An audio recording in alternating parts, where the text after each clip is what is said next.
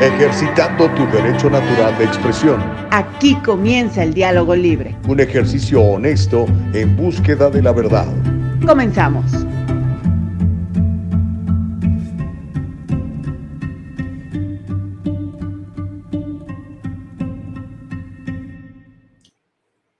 Pues ¿cómo estás? Aquí estamos de nueva cuenta. Muy buenos días. Eh, mundo, muy buenos días, sur de California, desde donde transmitimos. Son las 7 y 2 minutos es el tiempo del Pacífico de los Estados Unidos y como ya es una grata costumbre, aquí estamos haciendo el diálogo libre, aquí estamos ejerciendo nuestro derecho dado por Dios y garantizado en la Constitución de eh, pues opinar de los diferentes puntos, de los diferentes asuntos, de los diferentes um, eventos y sucesos que acontecen aquí en los Estados Unidos y en el mundo para platicar con todos ustedes. Um, creo que no sé si ya nos, ah, ya nos, nos eh, sacó de la cárcel el señor ah, Zuckerberg o seguimos castigados. Hmm, interesante. Creo que nos sigue teniendo en la cárcel el señor Zuckerberg. Estaba tratando de encontrar la transmisión en el Facebook y no la encuentro. Ok, pero no importa porque sabe que estamos en ah, YouTube, espero. Sí, ya, ya está la gente comentando en YouTube, which is very, very good. Pues aquí estamos, oiga. Ya saben que siempre nos va a encontrar en www.eldialogolibre.com www.eldialogolibre.com Luchemos por mantener el diálogo libre, no nos sometamos a la voluntad de unos cuantos poderosos que quieren controlar lo que usted ve, lo que usted escucha. Eso no está bien, eso está mal. Y, este, y bueno, vamos a platicar de eso porque es una de las historias que tenemos esta batalla que está empezando a tener eh, Elon Musk con, con Google, con uno de los líderes, de los eh, dueños de, de los dueños de las mentes de la gente, de esa gente que dice, esto tú lo puedes ver, esto no lo puedes ver. Es uno de los principales controladores de la mente de los últimos años. Al principio yo, yo veía Google verdaderamente como una, una bendición, ¿verdad? La posibilidad de tener acceso inmediato a información, pero están ejerciendo un, sistema de control un tanto tiránico, así que, o muy tiránico, o tiránico a secas, y pues eso no está bien, ¿verdad? Vamos a platicar un poquitito de eso en la mañana del día de hoy, pero ya sabes, siempre vamos a estar en www.eldialogolibre.com. No te pierdas el programa ahí, www.eldialogolibre.com, y ya sabes que lo puedes escuchar en forma de podcast en Apple, en Anchor, en Spotify. Hoy tenemos mucho, mucho que platicar. Así que aunque traten un poquitito de, pues de callarnos, de controlarnos, eso no lo puede decir, etcétera, pues vamos a seguirlo haciendo. Por lo pronto, eh, le tengo esta mañana una, una noticia, pues en realidad no es noticia, es, es un video de muchos de nosotros. Es un video que refleja la vida de muchos de nosotros que vivimos en los Estados Unidos, pero es un video que se ha vuelto viral, ese es lo, lo interesante del asunto. Es un muchacho cubano inmigrante que logró escapar de la dictadura eh, comunista que hay en Cuba y, este, y su esposa eh, lo graba cuando recibe su primer cheque. Y el video se ha vuelto viral, vamos a platicarle un poquitito eh, de eso y de lo que viven muchas personas cuando ah, finalmente logran llegar a los Estados Unidos y empiezan a, a generar ingresos y dicen, ah, caray, no sabía que esto se podía hacer, no sabía que fuera tan bueno todo esto. Por eso es que tenemos, tenemos que eh, cuidar lo que tenemos aquí en los Estados Unidos, ¿no? Ese clima de libertad que nos ha permitido llegar a ser la nación que somos gracias al esfuerzo suyo y mío, el esfuerzo de millones de inmigrantes que han llegado por, eh, por siglos y generaciones a los Estados Unidos a ser este gran país que es hoy en día y que a algunos les molesta que sea un gran país. Así que voy a, voy, le voy a mostrar ese video. Le voy a contar también, y esto va para usted, papá, para usted, abuelo, póngase alerta. hemos dicho, hemos sostenido por años que los gobiernos liberales de extrema izquierda, que lamentablemente están presentes en algunas ciudades y en algunos estados de la Unión Americana, están siendo demasiado permisivos con los criminales pero eh, ayer eh, salieron estas cifras y las quiero compartir con usted para que sepa por qué California es hoy en día un paraíso para los pedófilos y los delincuentes sexuales. Hay números, como diría mi amiga Gaby Teixier, números duros, en donde le voy a platicar la cantidad de delincuentes sexuales infantiles que están libres en la calle y que probablemente sean sus vecinos. Ya le voy a platicar de esto para que se me ponga trucha, para que se me ponga al tiro, como dicen por allí, ¿no? Y bueno, ah, en una nota a nivel nacional, el Senado, con el apoyo republicano, aprobó la ley del matrimonio homosexual. Normalmente esta es una, una iniciativa de la izquierda, del Partido Demócrata, en la que normalmente los republicanos, se supone son de derecha, no se apegan, pero pues por lo menos en esta, en esta propuesta y en esta ley, digamos que están colaborando. Es una iniciativa bipartidista, porque con apoyo republicano el Senado aprueba la ley del matrimonio homosexual. Le voy a platicar un poquitito de eso. Le voy a alertar de otra cosa. Esto es bien importante. Ya lo hemos platicado, pero Mm, yo creo que no es suficiente y sobre todo la, retórica este, allá afuera no está. Eh, muchos padres siguen en el, en el limbo, eh, siguen viviendo, no sé, una vida paralela porque desconocen estos datos, estas cifras, las estadísticas que le voy a manejar el día de hoy, es para que se me ponga trucha, para que se me ponga al tiro. Aumentan las muertes por fentanilo en Los Ángeles ya son miles y miles de personas que se mueren por consumir esta droga. ¿Qué está haciendo el procurador de justicia de, de Los Ángeles? Pues en mi opinión muy poco, pero vamos a ver, ¿ok? Y le voy a contar cómo la Casa Blanca está reconociendo que está vigilando a Elon Musk, porque Elon Musk, digamos que es el, el el dueño de una plataforma muy fuerte, muy importante como Twitter, que no está necesariamente alineado con, con los puntos de vista que el actual régimen quiere empujar en el control de información.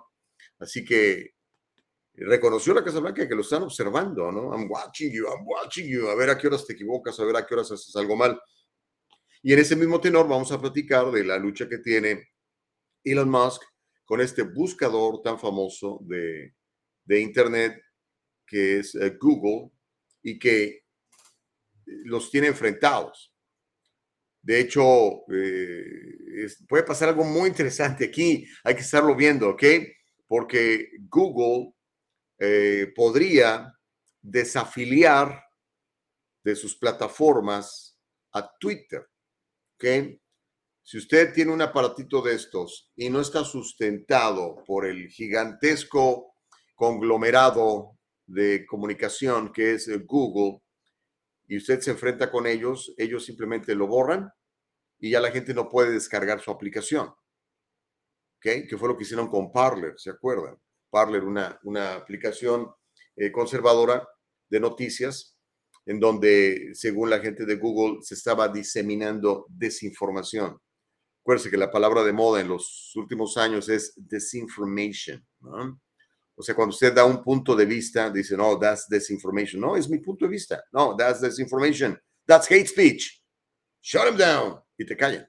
¿Okay? Bueno, va a ser muy interesante todo esto eh, que vamos a platicar en la mañana del día de hoy y algunas otras cosas, por supuesto. Le voy a invitar a que participe hoy más que nunca. Necesitamos de su apoyo aquí en el Diálogo Libre porque Facebook nos tiene en la cárcel estamos en la cárcel de Facebook, estamos castigados. Eh, no, no, no, no sé qué está pasando. Ya veremos a ver qué, qué dice su graciosa majestad, otra graciosa majestad, el señor Zuckerberg y sus fact-checkers y toda esta gente, ¿no? Pero bueno, ah, sigamos adelante, que eso es lo importante. Recuerde que la primera enmienda de los Estados Unidos nos da ese derecho y en, este, en esta plataforma del diálogo libre Nicole Castillo, Eva Castillo y su servidor somos defensores de la primera enmienda de los Estados Unidos, en la Constitución de los Estados Unidos, porque pues esa es la idea, ¿no? Que tú des tu punto de vista, aunque a mí me caiga gordo, pues nada más voy a recibir los puntos de vista que, que a mí me caen bien, se imagina, pues ni que fuéramos China, ni que fuéramos Venezuela, damas y caballeros, estamos en los Estados Unidos de América. ¿okay? The land of the free and the home of the brave. Entonces, cuando the home of the brave, cuando los braves empiezan a dejar de ser braves y se convierten en cobardes, pusilánimes o simplemente gente que se calla, entonces the land of the free deja de existir. Por eso es importante que hablemos, que digamos, sin temor a cancelarnos, sin temor a que nos corran, sin temor a que te digan esto o lo otro. Usted tiene derecho de expresión, ¿ok? Y si lo hace en el marco de la legalidad, es decir, en donde no mate usted gente, en donde no promueva eh, la criminalidad, usted puede decir lo que, lo que le parezca correcto sobre cualquier cosa. Para eso está la primera enmienda de los Estados Unidos. Pero bueno, después de esa perorata medio de frustración que, le acabo de dejar caer esta mañana, por cierto, ya es 30 de noviembre. Ya es 30 de noviembre. Ya mañana es primero de diciembre, el último mes del año. ¿eh? Así que bendito sea mi Padre que nos permite la vida. Le damos gracias a Él por la posibilidad de tener salud y vida ya, y la posibilidad de que podamos compartir con usted el diálogo libre. Así que toda la gloria y todo el honor a mi Señor Jesucristo. Y sobre esto vamos a caminar en la mañana del día de hoy como camina mi vida entera desde hace una buena cantidad de años. Así que hágame favor, sea usted tan amable, comparta esto. Hoy más que nunca es importante, comparta esto. www.eldialogolibre.com Mándeles suscríbase a nuestro canal de, de YouTube. Ahorita es, donde estamos transmitiendo en YouTube. ¿Ok? Va usted a la plataforma de YouTube, ¿correcto? Pone ahí su correo electrónico, le da clic a la campanita que está en la parte del lado derecho y le, avisamos cuando estamos saliendo en vivo. Y ya sabe que este programa lo puede escuchar más tarde, este y todos los programas desde el primer programa que echamos a andar uh, en febrero, me dice Nicole, que comenzamos, imagínense, en febrero de este año, digamos, para cumplir un año, gracias al apoyo de todos ustedes y pues a la disciplina de Nicole Castillo, ¿verdad? Y, de la gente que cree en este proyecto. Así que eh, nos puede escuchar en Apple, en Anchor y en Spotify. ¿Ok? ¿Sale? Órale pues. Que nadie nos detenga. Entonces, con la bendición de Dios arrancamos. Me dice mi productora Nicole Castillo, a la cual le mando un aplauso y un abrazo y muchas bendiciones. Dice que Facebook le acaba de contestar y va a ver si nos pueden conectar de nuevo. ¿Ok? Mm, muchas gracias, señor Zuckerberg. Qué amable es usted, oiga. Buenísimo, buenísimo. Ok, mientras eso sucede, como acostumbradamente hacemos, nos gusta saludar a las personas que ya nos están comentando, todos en YouTube en la mañana del día de hoy. José Reyes, José Rosas dice muy buenos días. Buenos días, Gustavo. ¿Sigues fuera del Facebook? Sí, estamos en la cárcel, en la cárcel del Face. María Aquino dice, good morning, señor Gustavo y compañía, bonito y bendecido día para todos. Uy, para ustedes también, muchachitos bonitos.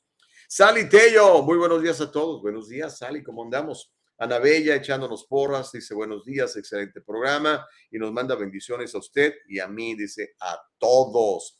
Dice, hace dos días, comenta Ana Bella, fui a Walgreens y vi un muchacho saliendo con seis cajas de pañales que los había robado y el muchacho no corrió, salió caminando muy tranquilo. Sí, es en donde estamos, es la época que estamos viviendo, Ana Bella.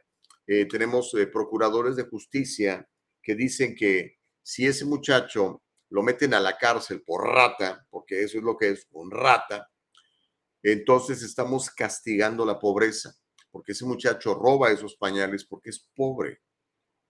Tiene la, del, infortunio de ser pobre. Entonces, como es pobre, tiene derecho a robarse lo que él quiera, porque es pobre. Entonces, y no lo puedo meter a la cárcel porque eso sería meter a la cárcel a los pobres. Esa es la opinión de estos procuradores de justicia liberales que hoy este, lamentablemente están en ciudades como Los Ángeles, Nueva York, Filadelfia y algunas otras. Bueno, son, el otro día les di la contabilidad, ¿no? Son más de 50 ciudades controladas por procuradores de justicia patrocinados por George Soros, un enemigo jurado de los Estados Unidos, un enemigo del mundo libre un señor que cree en el nuevo orden mundial, en el poder de unos cuantos, controlando la vida de todos. Eso, en eso estamos hoy en día. Este, ¿Cómo la ve usted? Qué triste, ¿no? Pero sí cierto, Ana Bella, qué bueno que lo comentas. Eh, pero pues sí, a mí me ha tocado verlo. Y yo creo que a muchos de ustedes les ha tocado verlo. Marisol Ramos, ¿cómo estás? Dice, hola, buenos días, bienvenidos. Gracias, Marisol. Miriam, hola, mi querida Miriam. Dice, buen y bendecido día a todos. Gracias, mi querida Miriam. El señor Chávez, como siempre, reportándose. Dice, buenos días para todos. Bendecido día desde Maryland, USA. No, no conozco Maryland. Tengo que ir a Maryland un día de estos. Ahorita no, porque hace mucho frío, ¿verdad? Pero a lo mejor en octubre me dicen que es como la mejor época para visitar esa parte de eh, la costa noreste de los Estados Unidos. Homero Escalante, Homerito, ¿cómo estás? Dice Gustavo Vargas. Musk está siendo observado por su negociación para adquirir Twitter con dinero de terroristas, dice el señor Escalante. Órale. Los sucesos de ayer fueron previamente maquillados velados en un restaurante chino en el centro de Los Ángeles por los lacayos de los Masters of the Universe en una reunión en un sótano, dice Homero. El señor Chávez dice, lo que escuché es que Apple estaba por censurar a Twitter si están en esas. A lo que respondió Elon que, pues, a ver si lo hacían, que le iba a vender su stock de Twitter por un centavo a Trump. Ándale. Es decir, no me la sabía. Pero vamos a ver, compadre. Mire, vaya sacar sus palomitas, se va a poner bueno todo esto. Julie Dalaví dice, me bloquean en Facebook, pues me voy a YouTube. Dice, hola, hola Julie, ¿cómo estás? Muy buenos días. Dice, ya no hay represión, hay complicidad entre los lacayos de la prensa transformada al Internet, dice don Homero. Y hasta mi esposa se levanta y dice, vamos a apoyar al viejo. Y dice, bendiciones en nuestra plataforma de YouTube. Bueno, pues comencemos. ¿Y sabe qué? Vamos a comenzar, con, como le digo, con una, una, una historia bonita que puede ser incluso su historia. De hecho, yo creo que nos vamos a identificar mucho con esta historia. Es la historia de un muchacho, ah, de un inmigrante cubano, ¿okay? que finalmente logra eh, pues el sueño que tiene muchísima gente, millones de personas a lo largo y ancho de este planeta Tierra, de venir a los Estados Unidos, the land of the free, the home of the brave. ¿Y qué cree? el video que le graba su esposa se ha vuelto viral. Pero antes le voy a contar la historia después vamos a ver el video que es, le va a tocar el corazón si no lo ha visto. Se trata de este muchacho, se llama Joel Díaz. Él acababa de recibir su green card y su esposa Marisa lo estaba grabando. a ver, voy a grabar la reacción de, de mi viejo ahora que acaba de recibir su primer cheque de pago. Por el uniforme que trae, parece que trabaja para esta esta compañía este, que hace entregas, deliveries, dicen acá en los Estados Unidos, ¿verdad? Que manejan correo y todo esto. Él parecía realmente conmovido. Y es que los nuevos inmigrantes de dictaduras como Cuba tienen muchos momentos como este al llegar por primera vez a los Estados Unidos. Su esposa Marisa lo vio en su propia familia cuando la familia de ella llegó a los Estados Unidos hace muchos años, antes de que existieran las redes sociales pero ahora dice que quiere registrar los momentos emotivos de su esposo mientras experimenta la libertad por primera vez. ¡Wow! Imagínense. Joel, él era maestro en, en, una localidad que se llama Pinal del Pinal, no, Pinar, perdón, Pinar, ya estaba hablando como cubano, Pinal, chico, el Pinal, no, Pinar del Río, en, uh, en un, es un centro tabacalero, hacen habanos allí, ¿no? Pero le dijo al periódico Epoch Times, dice, ni siquiera puedo expresar con palabras la diferencia no solo entre la perspectiva económica, sino también las perspectivas morales de los dos países. El comunismo, Cuba, es tanto ideológicamente comunista como económicamente socialista. Dice, y tiene un enorme efecto en la psique, en la mente de las personas. Dice, otorga el monopolio de las oportunidades al gobierno y otorga los sueños a una autoridad central que toma esas decisiones por ti.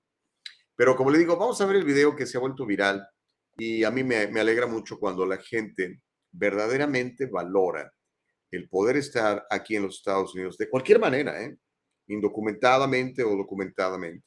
Y menciono el asunto de los indocumentados porque hay millones de indocumentados que trabajan, producen, aportan, que vaya hombre, si yo tuviera en mi poder darles este, el privilegio de una residencia permanente, se los daría. esta gente, necesitamos a esta gente.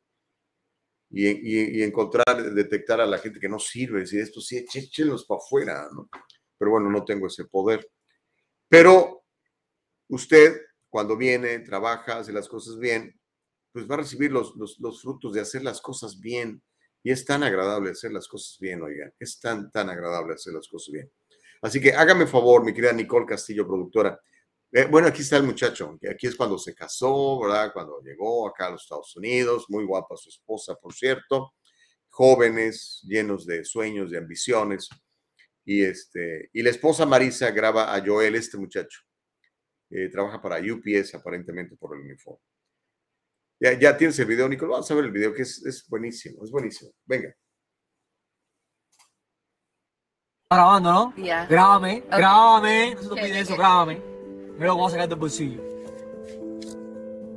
Oh my God. Mentira. El cheque americano. ¿Cuánto gané yo aquí? ¡Sí! Look at the taxes. Pero prefiero esto que no Fidel Castro. Fidel Castro me ha quitado más. El comunismo me ha quitado más. ¿Tú sabes qué? Este es mi primer cheque por hora.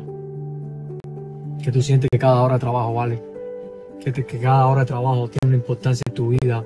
Y, que se lucha, que sabes que puedes luchar por algo.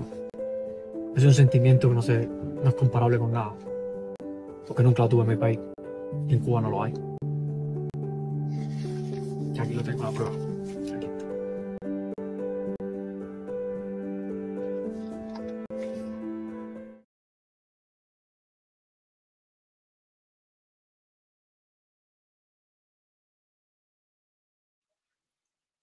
¿Qué le parece? ¿A poco no se emocionó? Dice, oye, de veras. Hay cosas que muchos de nosotros y probablemente sus hijos, sus nietos, como decimos en inglés, we, take them for granted. Como que ah, esto es muy normal, así es en la vida. No, señores. así no es en el mundo. El puro hecho de estar en los Estados Unidos nos convierte en una minoría con muchas bendiciones. Diría la izquierda, con muchos privilegios. E, este cuate lo entiende, lo entiende perfectamente bien. Yo no sé si se ha fijado, pero los inmigrantes que llegan eh, de lugares así tienden a valorar muchísimo más este país, porque saben lo que es vivir el otro lado de la moneda. Este video yo le invito a que se lo comparta a su hijo, sobre todo si está yendo ya a la universidad, porque normalmente hay, la gran mayoría de las universidades, este, oh, ya me está hablando la tontería, me están vigilando, les digo a todos nos vigilan el celular. E, en, la universidad reciben información donde pues, no necesariamente hablan bien de los Estados Unidos. Al contrario, hablan mal y proponen modelos económicos, eh, culturales, de vida en general, que, que tienen que ver con el comunismo y con el socialismo. Entonces hay muchachos que después de un par de años de colegio, con mucha inteligencia, con mucha información, pero con muy poca sabiduría, eh, salen creyendo que, que Estados Unidos es un mal país y que deberíamos de buscar tener regímenes como el que este muchacho salió huyendo y padeció por muchos años en Cuba. ¿no? Entonces, pues qué bonito, me da mucho gusto por, por esta gente que viene, trabaja y hace las cosas bien. Y le invito a que usted venga, trabaje y haga las cosas bien, porque entonces le va a ir muy bien, va a tener las bendiciones de mi padre. Haga las cosas bien. ¿Ok? Y bueno, un aplauso para mis amigos los inmigrantes sobre todo inmigrantes como estos, que les ha tocado vivirla bien complicada y bien dura. Pero mire, ahí están. ¿Le gustó? Ok, pues espero que sí, porque de esta manera vamos a comenzar el programa del diálogo libre, porque vienen ahora noticias muchísimo más duras. Miriam Santoyo dice, amén, el poder laborar y recibir remuneraciones edificante, gratificante. Ok, buenísimo. Ahora, si usted cree que no le paga lo que usted merece, ok, you aren't being paid what you're worth, pues entonces busque otro lugar, busque un lugar donde lo valoren más, prepárese para que lo valoren más, aumente también su, eh, su calidad eh, como, como empleado. Es lo mejor que puedo hacer, ¿no? Dice Julia Dalaví, ¿qué pasó en Facebook, señor Gustavo? Ah, nos bloquearon. The Masters of the Universe dijeron, no, estos no pueden estar en Facebook. Están violando nuestras eh, directivas, directrices, ¿no? Pero no sé, ya anda ahí nuestra abogada Nicole Castillo diciéndole a Zuckerberg, ándale, hombre, no seas malito, danos chance para que la gente pueda informarse también en YouTube, digo en Facebook. Eso es lo que está pasando, mi querida Juliet Alaví, ¿ok? Sally Tello dice, qué profundo, cada hora de tu vida vale, por supuesto. A veces se nos hace normal las bendiciones diarias que algunos ya gozamos y por eso después las desperdiciamos. Es muy cierto, Sally Tello. Por eso también quise compartirles esto, ¿no? Y, yo sé que muchos de ustedes eh, valoran muchísimo la oportunidad de estar en los Estados Unidos y de hacer las cosas bien, pero a lo mejor sus hijos ya no, a lo mejor sus nietos menos, eh, ya se acostumbraron. Entonces creen que el mundo es así, o sea que, que abres el refrigerador y hay un galón de leche, eh, que abres el congelador y hay unas libras de, de carne, de pollo. No es así en el resto del mundo que abres la llave y sale agua, que prendes un switch y se enciende la luz. No es así en todo el mundo. Somos una sociedad súper, súper privilegiada gracias al esfuerzo de millones de personas desde que en 1776 este país fue fundado. Entonces, eso deberían enseñarle a nuestros niños en las escuelas, desde el kinder, para que valoren lo que tienen. Porque cuando usted no conoce lo que tiene, eh, lo puede perder muy fácilmente. Pero bueno, uh, déjeme leer algún otro. Dice F. Chávez, Homero nos puso delato. ¿O que nos delató? no, no creo. A Homero le encanta, hasta eso, que Homero siempre está en contra de nuestros puntos de vista, o la gran mayoría, pero le gusta la libertad, como a todos, ¿no? A los liberales les gusta la libertad. A los que no les gusta la libertad, esa, esa elite, ese, ese poquito, ese montoncito de gente con mucho poder que está controlando literalmente el mundo. One-sided Cuber dice, así mismo se siente, dice. Soy cubana y cuando llegué no tenía papeles por casi dos años.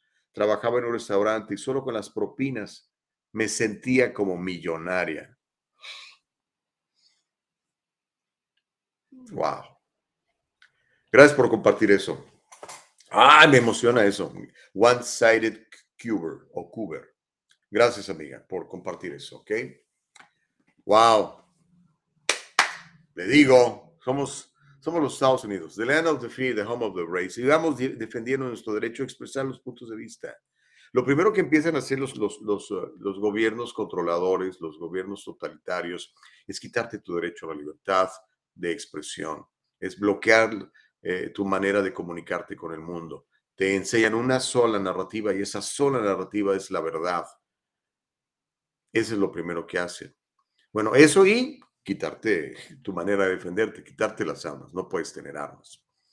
Y entonces sí, total control, absoluto control. Eh, haga una pequeña evaluación. ¿Cuántas horas al día? Escuche eso que le voy a preguntar. ¿Cuántas horas al día convive usted con sus hijos? O sea, convivir en el sentido de estar platicando, de poder descargar usted sus valores y sus puntos de vista en ellos. ¿Cuántas horas al día? Ahora compare cuántas horas al día el sistema educativo público o privado, pero me voy a referir al público, que es donde se empuja todo esto fundamentalmente. El sistema educativo público, sus hijos están escuchando lo que esta persona, este distrito escolar, este maestro comunista está diciéndoles. Imagínense quién tiene el control o la influencia de las mentes de los más chiquitos. ¿Usted o el sistema educativo público? Mientras eso sucede, Después de hacerle esa pregunta, oye, es una pregunta absolutamente retórica, usted conoce la respuesta. Mientras eso sucede, ¿qué cree? California se está convirtiendo en el paraíso de los pedófilos y delincuentes sexuales. Le voy a tener unas estadísticas. ¿Sabe usted cuántos pedófilos condenados por abuso sexual pasaron menos de un año en prisión en California el año pasado? Le voy a dar la estadística al regresar. Y también le voy a contar como con el apoyo republicano, el Senado acaba de aprobar la ley de matrimonio homosexual. Va a ser eh, interesante platicar todo esto. Al regresar de la pausa, mi querida Nicole Castillo, voy a aprovechar para ir a servirme mi primer café de la mañana. Y usted, comparta esto. Suscríbase a nuestro canal de YouTube. Busque nuestra página www.eldialogolibre.com y si no puede vernos en vivo porque los Masters of the Universe nos han bloqueado, nos va a poder escuchar en la plataforma de Spotify, de Anchor y de Apple, ¿correcto? Como podcast. Ahora pues, vamos por mi café, mi querida Nicole, ve por tu té y regresamos. Es el diálogo libre.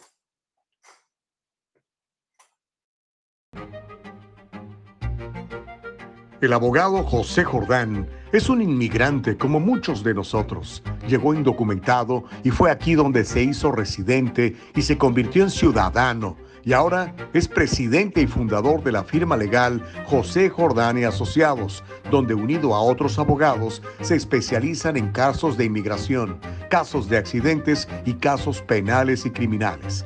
Llámeles, todos ellos hablan su idioma y están para servirle.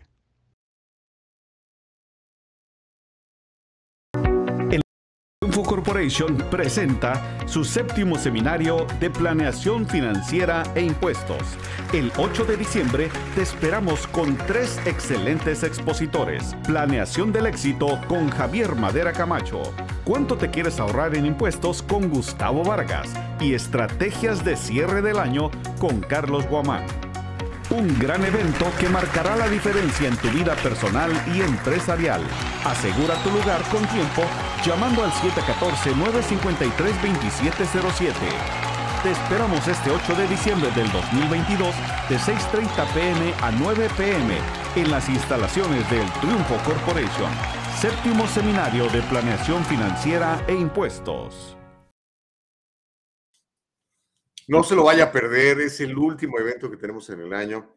Si, si no ha tenido la oportunidad de ir o ha tenido la oportunidad pero ha decidido no ir o tenía mejores cosas que hacer, ese no se lo vaya a perder. Es el último en el año. Me encantaría verlo, me encantaría verle, platicar con el que nos conozcamos y compartir puntos de vista. Y sobre todo la posibilidad de escuchar a, gente tan valiosa como Javi, ¿no? Javier Madera Camacho. Y por supuesto, eh, el Superman de los negocios, don Carlos Guamán. Así que eh, por ahí lo espero. Para participar, lo único que tiene que hacer es llamar o enviar un texto 714-953-2707, 714-953-2707.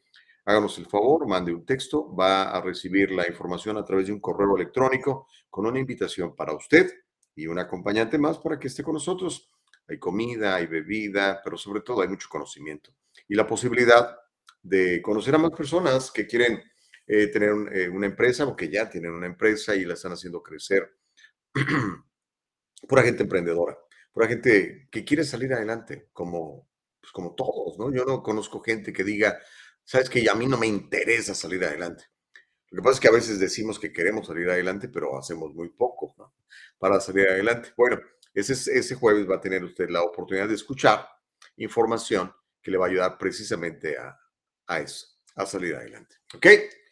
Órale, pues, ya estamos en Facebook, me dicen, hombre, pues qué amables. Ya nos, ahora sí que nos, bajaron la canasta, ya nos perdonaron los de Facebook, en serio. A ver, voy, voy a checar, voy a checar, porque usted sabe, ¿verdad? Hay que ser como los de los de Berea, hay que, hay que verificar, hay que checar. Pero, ¿qué creen?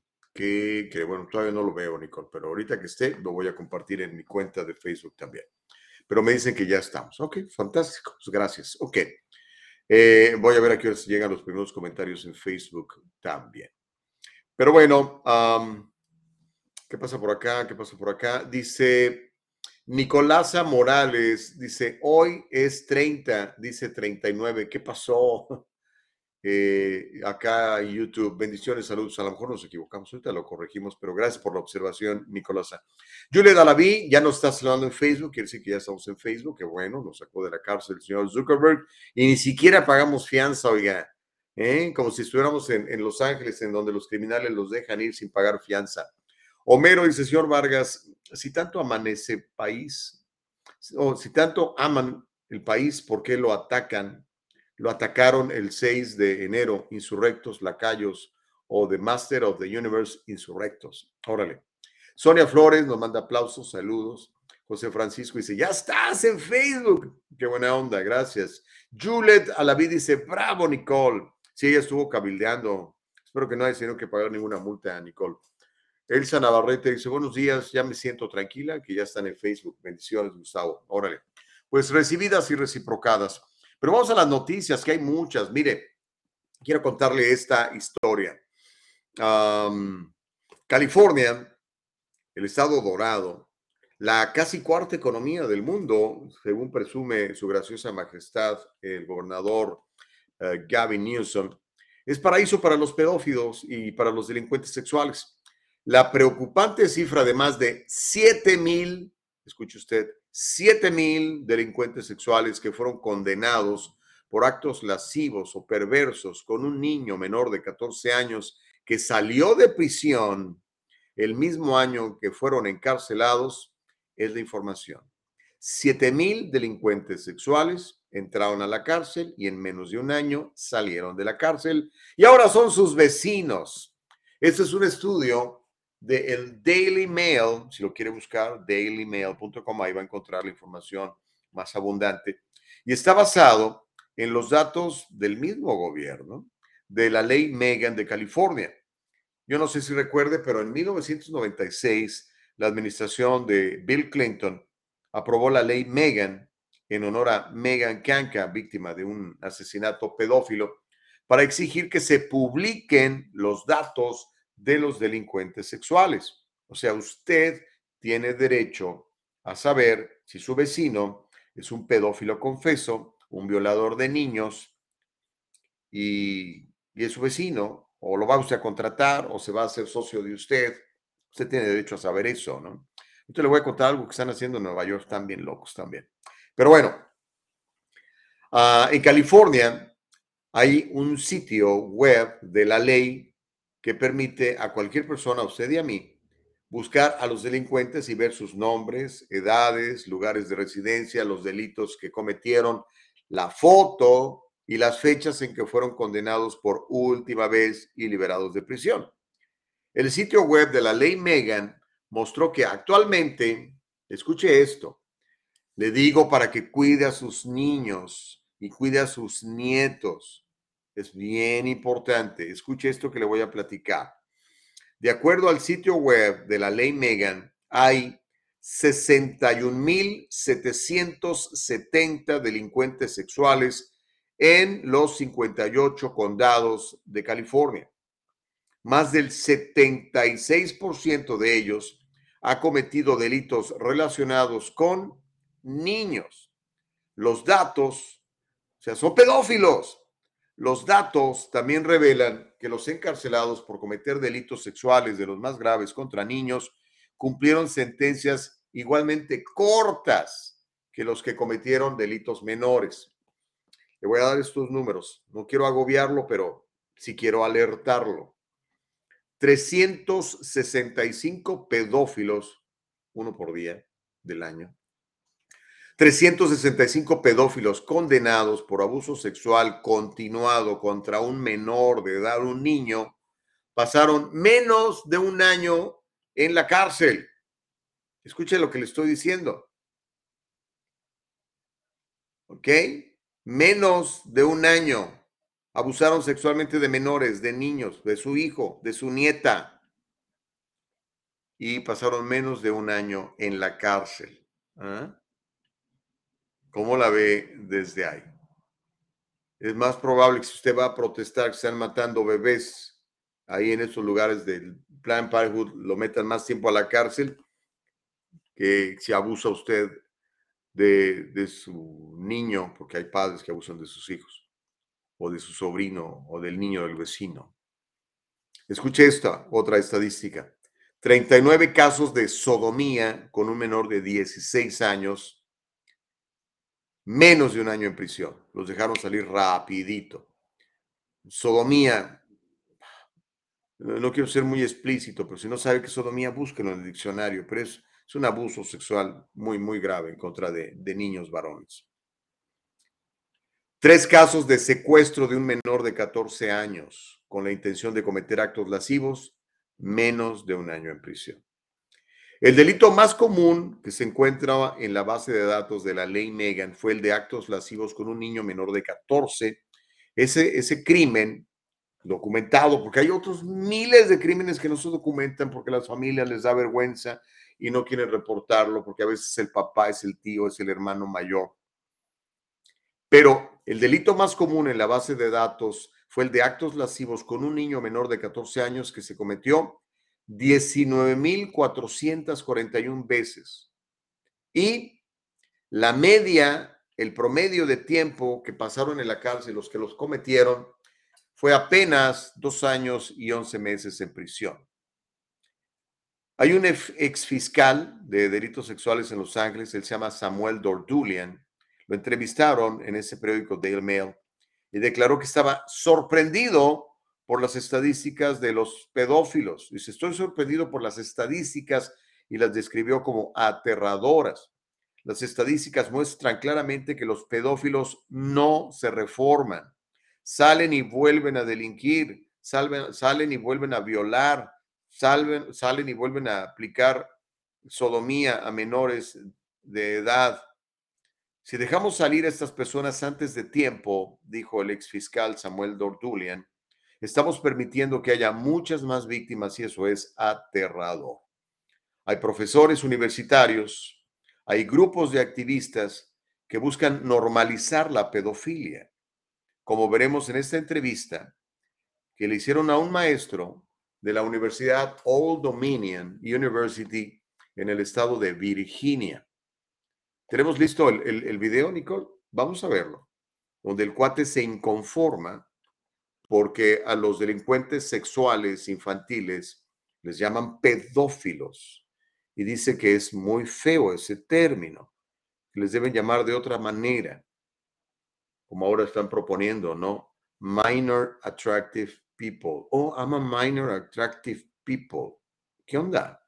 Es un pedófilo y debe estar en la cárcel y no 11 meses, muchísimo más.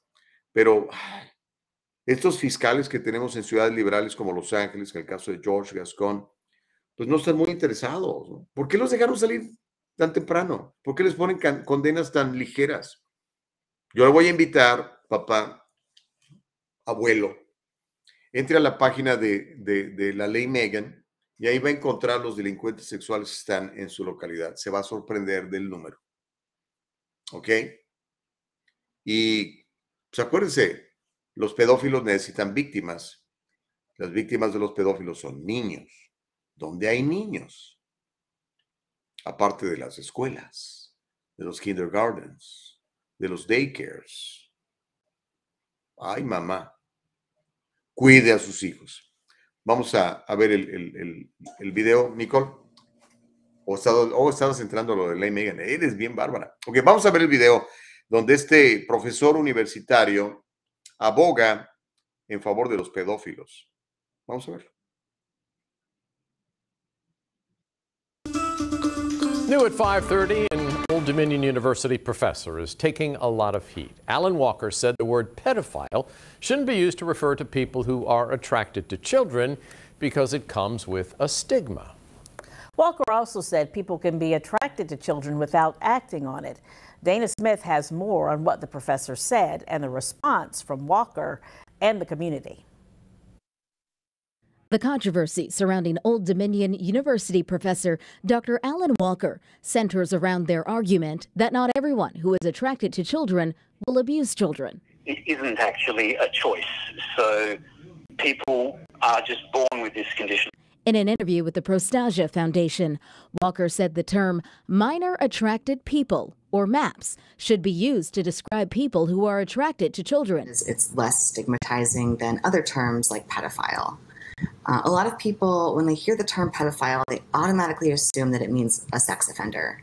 Uh, and that isn't true, and it leads to a lot of misconceptions about attractions toward minors. But not everyone sees it that way, including people on campus like Andrew Limbakis, president of the ODU College Republicans. I'm actually uh, thinking about planning a peaceful protest against Alan Walker. In the interview, Walker stressed child sexual abuse is never okay. They explained there is a difference between attraction and behavior. Walker said there is no morality attached to attraction because that's something we can't help.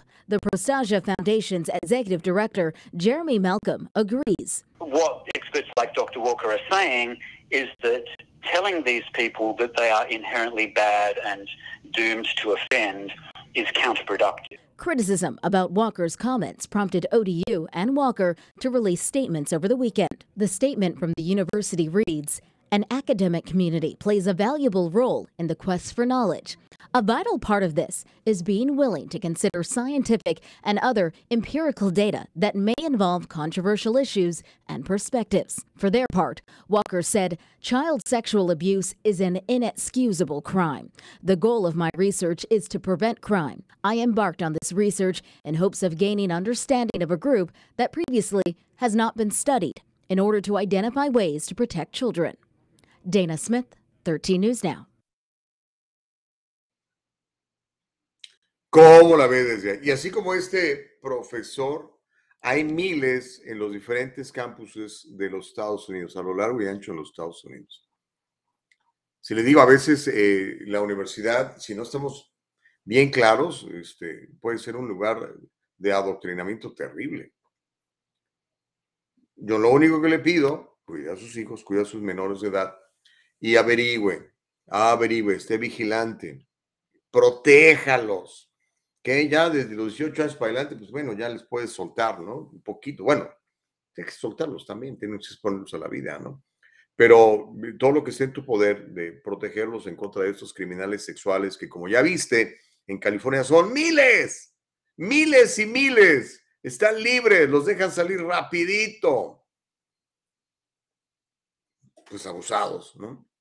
Y mire, eh, ahorita comentaba algo de Nueva York, lo que en Nueva York, yo no, a veces digo yo, la gente de California, digo, no la gente, los políticos de California están locos.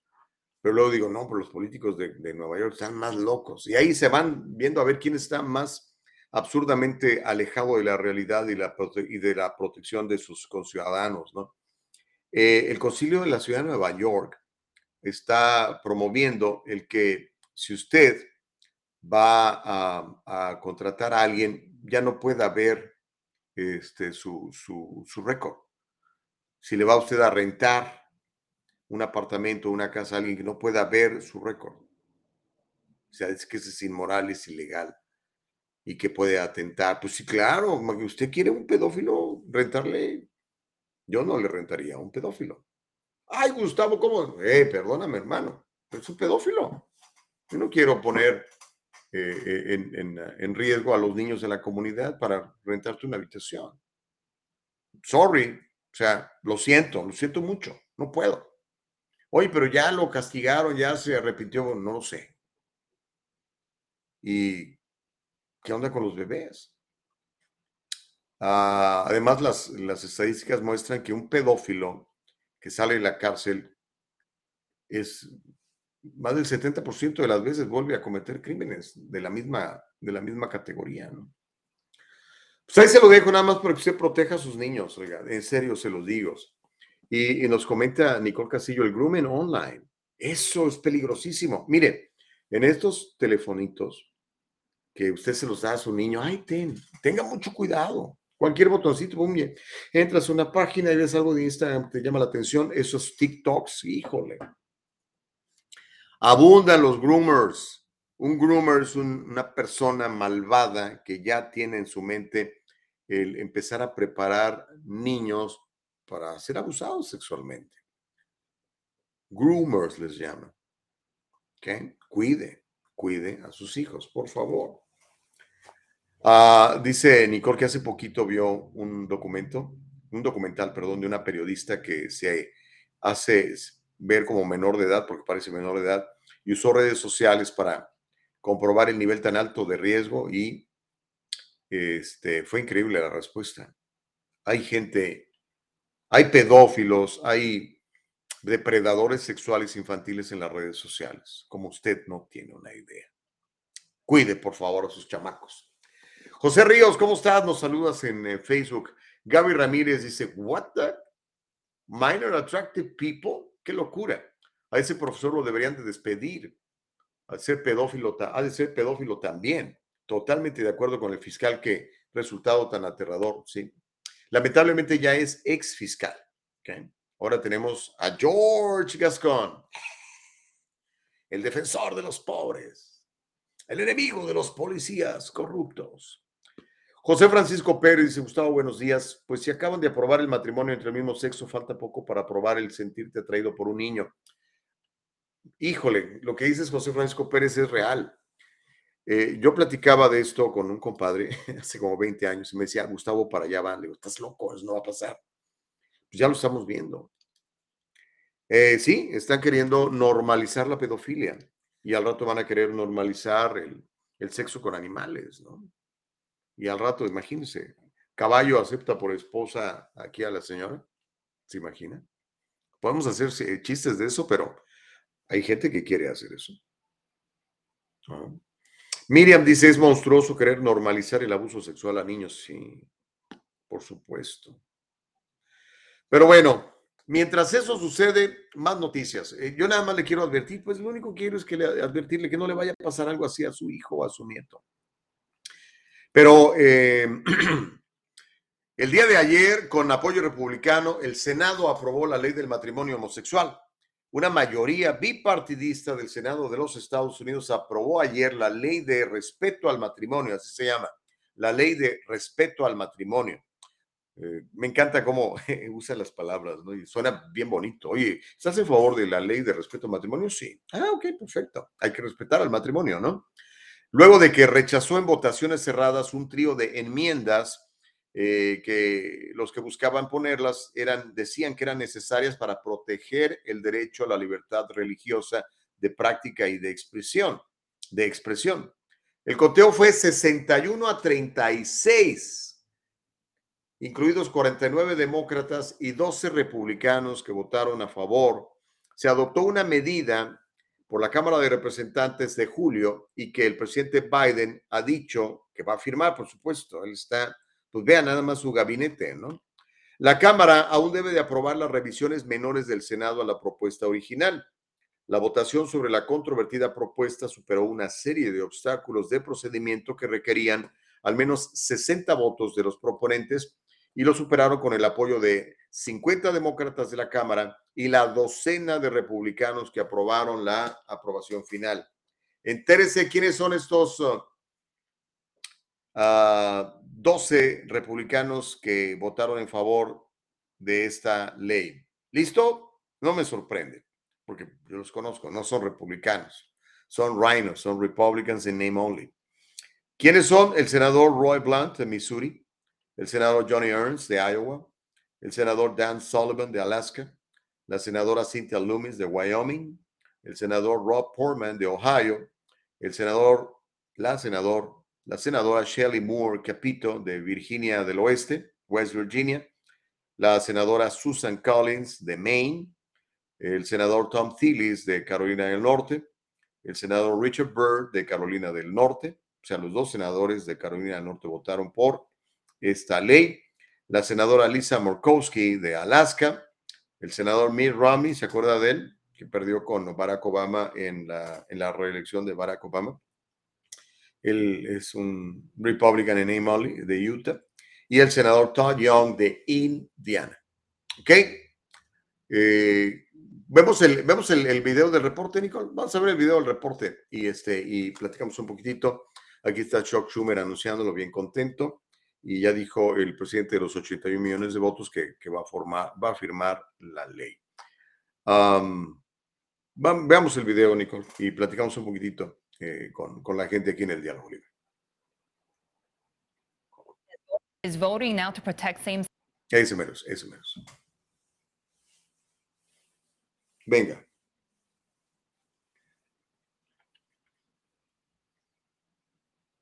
Aquí se. We are hearing that the Senate is voting now to protect same-sex marriage, and it's uh, passed 61 to 36. The bill will now go to the House. Uh, this final passage of this bipartisan bill to protect same-sex and also interracial marriage, in fact, but this vote on same sex marriage will now go to the House uh, before being sent to President Biden's desk to be signed into law. This, of course, as the Supreme Court uh, is reviewing some legislation and decision that had legalized same sex marriage back in 2015. So uh, this is not necessarily a national requirement according to the bill, but all states must now uh, it would require individual states to recognize another state's legal marriage. So uh, basically giving more clarification as this debate on same-sex marriage uh, continues to shift in national politics here in the U.S. Now the Senate voting to protect same-sex marriage, 61 to 36, sending the bill to the House, and then once that's clear, to be sent to President Biden. Bueno, ahí tiene ya la información, ¿ok? Híjole, ya, casi nos echamos una hora de programa, buenísimo, me encanta. Eh, voy a leer sus reacciones en un momentito. Antes, déjeme alertarle de otra cosa. Eh, las muertes por fentanilo en Los Ángeles, oiga, han aumentado. Han aumentado las muertes por fentanilo en Los Ángeles. Le voy a dar los datos. Las muertes por sobredosis atribuidas al opioide sintético fentanilo se dispararon en el condado de Los Ángeles durante el periodo, un periodo de cinco años que terminó de contabilizarse el 2021, el año pasado. Dichas muertes aumentaron, escuche usted en este, este promedio. Las muertes por fentanilo en Los Ángeles en los últimos cinco años aumentaron en un 1.280%. Este es un informe publicado por el Departamento de Salud Pública del condado. ¿Cómo la ve desde ahí? Mientras tanto, la oficina del fiscal del Distrito del Condado de Los Ángeles, me refiero al señor George Gascon, ese que se le impugnó y que el establishment no dejó que se, se votara su expulsión. ¿Acuerda? Más de 200 mil votos dijeron que eran, digo, más de 200 mil firmas dijeron que, que no eran válidas en un proceso en donde nada más ellos las contaron y donde no podía haber observadores independientes. La democracia que tenemos en California. Pero bueno, la oficina del fiscal del Distrito del Condado de Los Ángeles y el Departamento de Salud en un comunicado conjunto anunciaron eh, ayer la creación de un grupo de trabajo que va a abordar la crisis del fentanilo. ¿Cómo lo van a hacer según ellos? Bueno, a través de la prevención, la educación y el cumplimiento. Textualmente estoy citando el comunicado del fiscal Gascón. Prevención, educación y cumplimiento. Suena bien. El informe del Departamento de Salud encontró que hubo 109 muertes atribuidas a sobredosis de fentanilo en el condado en el año 2016, pero ese número aumentó a 1.504 el año pasado. Entre el 2016 y el 2020, las visitas a las salas de emergencia de hospitales debido a sobredosis de fentanilo aumentaron en un 308%. Pasaron de 133 a 542. Mientras, a usted que le gusta eh, dividir esto por raza, porque nos lo entregaron dividido por raza aquí en, Los Ángeles, los residentes blancos representan la mayoría de las muertes por sobredosis del año pasado. Los residentes negros, sin embargo, tuvieron la tasa más alta de muertes de acuerdo a su población, con con un 30.6 muertes por cada 100.000 residentes de la raza negra. La tasa de residentes blancos que murió por sobredosis de fentanilo fue de 22.5 por cada 100.000 residentes. Así es como lo dividieron en Los Ángeles. 30.6 muertes por sobredosis de fentanilo entre la comunidad negra por cada 100.000 habitantes y 22.5 muertes por fentanilo por cada 100 mil residentes de la raza blanca. Los residentes latinos, bueno, tuvimos una tasa de 11.1 por cada 100 mil residentes. Por cada 100 mil residentes latinos, 11.1 se murió de una sobredosis de fentanilo. Las muertes por sobredosis de fentanilo también ocurrieron en las zonas más pobres. Le voy a repetir esto. Las muertes por sobredosis de fentanilo ocurrieron a una tasa mucho más alta en áreas menos prósperas. 38.4 personas murieron por sobredosis de fentanilo por cada 100.000 habitantes en zonas pobres, mientras que en zonas acomodadas de clase alta, 12.3 personas por cada 100.000 residentes en áreas prósperas. O sea, esto le pega, como podemos ver, a los pobres. ¿Por qué? Porque el fentanilo es más barato. Es una droga muy barata y es una droga con unos efectos brutales. Y lamentablemente está en las calles, está en las escuelas hoy en día. Ya se ha reportado de niños muertos por sobredosis de fentanilo en las escuelas públicas de California. Qué triste, ¿no? Qué triste. Ah, me dice Nicole que tiene una página buenísima sobre las muertes por fentanilo, víctimas de fentanilo en una exhibición en la sede de la Administración de Control de Drogas en Arlington, en Virginia. Pues si quieres compartir algo ahorita, Nicole, para que la gente lo, vaya viendo, eh, si hay algún video o algo, pero esas son las, las caras, dice la imagen del fentanilo. ¿Ha visto usted alguna vez a una persona eh, con los efectos del fentanilo en las calles? Cuando los ve así todos, así como, ¿se acuerda de la chiripiorca que decía el, el chavo del ocho? Es que me dio la chiripiorca que se torcían todos e-, eso, eso les pasa y se quedan pasmados por un rato e incluso ahí es donde les puede dar un infarto y se mueren. Y muchos de estos se mueren en las calles. Como la ve desde ahí. Pero bueno, tenemos, el, tenemos un video al respecto, Nicole Castillo. Lo, lo, lo quieres mostrar para que la gente lo vea, para que veamos el efecto que tiene en nuestro cerebro esta droga sintética que la fabrican los chinos y, que se distribuye eh, mucho en México a través de los carteles de las drogas y que está entrando en cantidades industriales por la frontera sur. Es increíble la cantidad de esta droga que entra a los Estados Unidos y que pues captura a nuestros jóvenes. El otro día le, le, comenté, ¿no? La principal causa de muerte entre los jóvenes americanos eh, es el, abuso de fentanilo, sobredosis de fentanilo. Pero vamos a ver el efecto devastador que tiene en el cerebro de una persona el fentanilo. Cómo lo destruye, lo, lo, los vuelve idiotas, los vuelve literalmente zombies. Por eso es que vemos tantos zombies en la ciudad de Los Ángeles. Pareciera de veras como si fuera ciudad gótica en ocasiones. Qué triste. Vamos a ver el video. La idea es que, es que se que, que, prepare a sus hijos. Ese video debería de verlo con sus hijos y con sus nietos. Échale, échale, mi querida Nicole, échale el play. Vamos a verlo.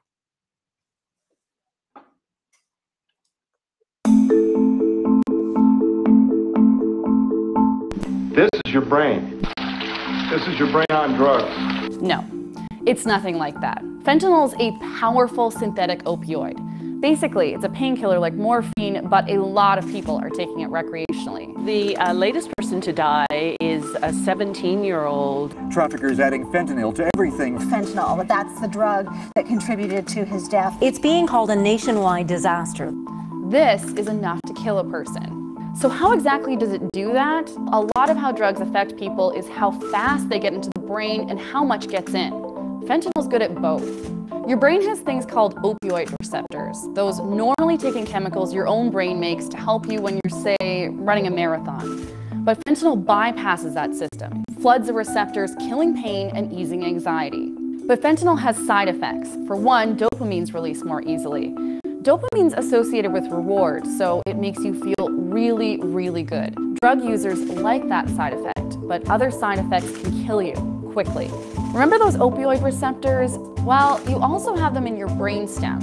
When those receptors get flooded, they tell the body to slow down its breathing. And because fentanyl is great at getting a lot of chemical into the brain really fast, those receptors can get overloaded easily. Too much chemical and the body turns off its natural breathing reflex. Breathing can stop within seconds. The person goes unconscious and without help, they die. es santo, para los mira, no se lo, no se lo,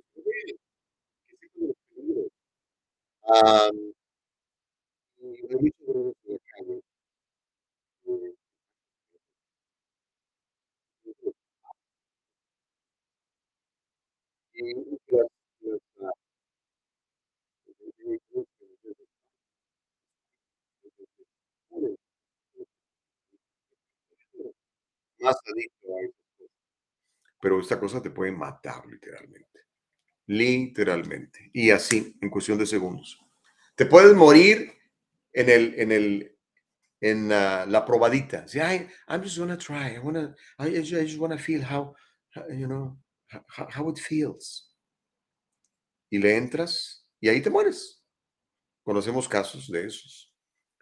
Eh, por primera vez el chavito estaba experimentando y ahí se quedó el experimentado.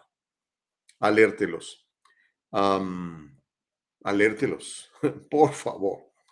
Ahora, algo que me resulta muy interesante es que ahora este, los policías, los alguaciles, eh, los bomberos, los que le llaman los primeros respondientes, traen ya una inyección para cuando reciben la alerta de que alguien está muriéndose por, el fentanilo, llegan y le ponen la, inyección esa. Y, este, y, y la van a seguir promoviendo, porque ese es el asunto, ¿no? En lugar de cortarle de raíz el problema, crean más medicamentos para atacar esos problemas y lo único que hacen es este, pues perpetuarlos. ¿no? Digo, qué bueno que existe eso, está fantástico que le salves la vida a alguien, pero pues hay que hacer un plan serio, ¿no? Para acabar con esto. Para empezar, metan a la cárcel a los que lo venden, ¿no? Denle condenas largas. He escuchado de muchos eh, senadores estatales en diferentes estados, asambleístas en diferentes estados, que le han pedido a la administración del presidente de los 81 millones de votos que declare el fentanilo como una arma de destrucción masiva. Pero no, no quiere. En cambio, declaran terroristas domésticos a los padres de familia que se oponen a que sus hijos reciban CRT en, la escuela o, o este, este asunto de gender affirmation y todas estas cosas que le están enseñando a los niños desde el kinder, ¿no? Como que tenemos dos puntos de vista muy contrastantes. Pero bueno, eso está pasando. Ya este soldado alertado es muchísimo más fácil, muchísimo, muy, muchísimo más difícil de que lo, lo maten. Así que ya sabe, papá, ya sabe, abuelo, tenga este tipo de conversaciones con sus hijos y con sus nietos, por favor. Ok, déjeme leer algunos de sus mensajes, no he leído muchos en los últimos, por favor. Eh, a ver, ¿dónde me quedé? Ah. Eh, me quedé con Joe Brandon. Dice, sigue la opresión, Nicole, Gus, dice Joe Brandon. Pues sí, pero pues si nos dejamos, ¿verdad? Pero si le sigues, pues no. Y ahorita le voy a platicar, se va a poner muy bueno ahorita el, diálogo libre, no le vaya a cambiar. Voy a platicar de la lucha entre Google y, y este señor Elon Musk. Noé Contreras dice, no se ven los comentarios. ¿Cómo? Espero que sí, por lo menos los estoy leyendo, Noé. José Rosas dice, Gustavo, va a pasar como siempre. Van a empezar por despenalizar o con sentencias menores y luego lo van a legalizar, el tener preferencias por menores de edad. Oh, sí, claro, eso es lo que quieren. Es un, ataque directo a los niños, un ataque directo a la familia. No nos quieren. Me refiero a las elites, ¿no? Sally Tello dice, esto es para que veamos que el presidente no es tan importante. Nos peleamos por Biden, Trump, Obama, mientras los senadores hacen y deshacen leyes. Sí, es fundamental que usted escoja un buen senador, un buen asambleísta. Por favor. Luis Pérez, gracias, abogado. Mire, ahí está Luis Pérez compartiendo la, página de internet para que usted sepa si tiene de vecino a un depredador sexual, a un pedófilo. Ahí está el, el sitio de internet, es www.meganslaw.ca.gov. Gracias, abogado Pérez, como siempre, al pendiente. Te mando un abrazote, mi querido Lucho. Norma García Romero dice, ¿en serio es que nos están censurando? Buenos días, chicos. Pues sí, siempre nos han censurado, amiga. Luis Pérez dice, nos volvieron a contar, nos volvieron a cortar en Facebook. No me digas todo eso, ¿en serio? Espero. Mirta dice, creo que están al aire, gracias a Dios, bendiciones. Sí, nos volvieron a cortar en Facebook. no, son unos hijos de la guayaba. ¿Se imagina Si nosotros, somos una plataforma chiquita, ahora imagínense estos doctores valientes que salían a decirle a la gente, espérate, eh, no te inyectes porque hay esta opción. Y es, no, no, córtenlos, cancélenlos, quítenles la licencia. Todo el mundo tiene que inyectarse porque si no la farmacéutica no va a hacer la lana que se supone debe de hacer. Entre otras muchas cosas, ¿no? Mirta Per dice, qué bueno que están al aire. Pues por lo menos en YouTube, amiga. Y recuerda, siempre vamos a estar en www.eldialogolibre.com y en Spotify como podcast, en Apple como podcast, en uh, Anchor como podcast. Joe Brando dice, Gus, me tuve que cambiar el nombre y hacer otro YouTube. Soy Dennis Torres de Long Beach. ok, mi querido Joe Brandon, te felicito. Hay un dicho en inglés que dice, where, there, when where there's a will, there's a way. Sea, donde hay ganas de, hacer cosas, tenemos un deseo sincero, hay un camino. Así que qué bueno que encontraste el camino, Joe Brandon, also known as Dennis Torres. Qué barbaridad. Por favor, me, está haciendo mucho énfasis Nicole Castillo. me siento ahora sí ya como Radio Venceremos, esas eh, radios clandestinas, ¿no? Eh, Súper importante la página de YouTube y los podcasting platforms. Por favor, porque si no, se va a quedar usted sin el diálogo libre. Um, www.eldialogolibre.com. Suscríbase a nuestro canal de YouTube. Suscríbase a nuestro canal de YouTube. Si no sabe cómo, dígale a su hijo, dígale a su nieto. Él le va a decir, ay, abuelo, a ver, presta el teléfono. Y ya, en dos patadas lo suscribe. Eh, entre a la, plataforma de YouTube, busque el diálogo libre. Tiene que ponerle el artículo, el, el diálogo libre. Si nada más pone diálogo libre, se va a otra página. El diálogo libre ya nos va a encontrar. Entonces va a decir ahí, suscríbase, suscríbase al canal. Y le da un clic a la campanita. Y si hace usted eso, cuando salgamos en vivo en su teléfono, le dicen, ¡eh, ya están saliendo aquellos al aire! Y ya usted nos ve. ¿Ok? Si quiere, si no nos ve, si no nos quiere ver, no nos vea, está bien. Pero esa es la manera, ¿ok? Por favor. Ah, así que me quiero Joe Brandon, qué bueno que no te dejas, compadre. Y recuerde, compártalo. O sea, copie el, el, el enlace, o sea, copy link, mándeselo por texto al papá, necesitas encontrar esto, oye, escuchar esto, tío, necesitas escuchar esto, hermano, necesitas escuchar esto, mira lo que están hablando, entérate de estas cifras, entérate de estos números, ve lo que está pasando en los Estados Unidos, en California, en el mundo, ¿ok?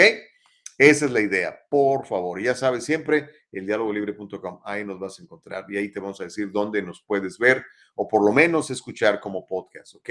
Estamos en Apple, en Spotify, en, um, en ¿cuál me faltó? En Apple, Spotify y Anchor, ¿ok? El diálogo libre, ¿ok? De hecho, ya ustedes tienen esas, esas aplicaciones en sus teléfonos, ¿no? Ya están escuchando ahí reggaetón, pues póngale al diálogo libre mejor, ¿ok? Órale pues, Híjole, eh, no he hecho la pausa, Nicole. Ok, voy a hacer la pausa. Perdón, ya se me pasó 14 minutos. Ah, nada más 14 minutos. Cuando regresemos, le voy a contar cómo la Casa Blanca reconoce que está vigilando a Elon Musk. el régimen Biden está encima de Musk. No le gusta Musk. ¿Por qué? Porque él se ha apartado de Zuckerberg, de Google, de los Masters of the Universe, y él está permitiendo que usted publique cosas que antes eran absolutamente censuradas. ¿Y qué cree? Hay una guerra ya declarada y a punto de entrar en acción entre Apple y Elon Musk. Apple ha dicho, hey, te puedo desafiliar. Elon Musk, ¿qué contestó? Bueno, esto al regresar de la pausa no le cambie. Sigamos defendiendo nuestro derecho a la libertad de expresión que se ejerce sin cortapisas, sin agendas, en el diálogo libre. ¿okay? Todos los puntos de vista convergen aquí. No creemos en el hate speech, aquí creemos en el free speech, garantizado en la Constitución de los Estados Unidos y derecho divino otorgado por nuestro creador de ser libres. Volvemos después de una breve pausa. Gracias, Nico.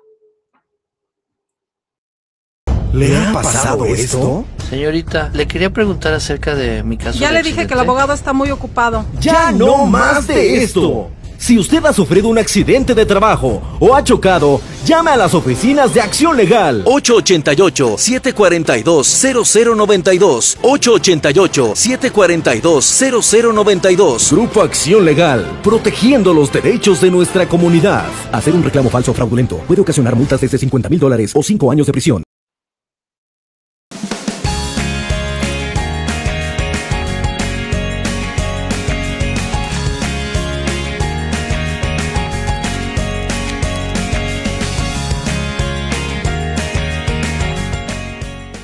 Shampoo and gels, made with natural products and paraben free, leaves your hair silky smooth, and the gels keep it in place all day. Kanika, for today's generation. And most important, Kanika, made with love.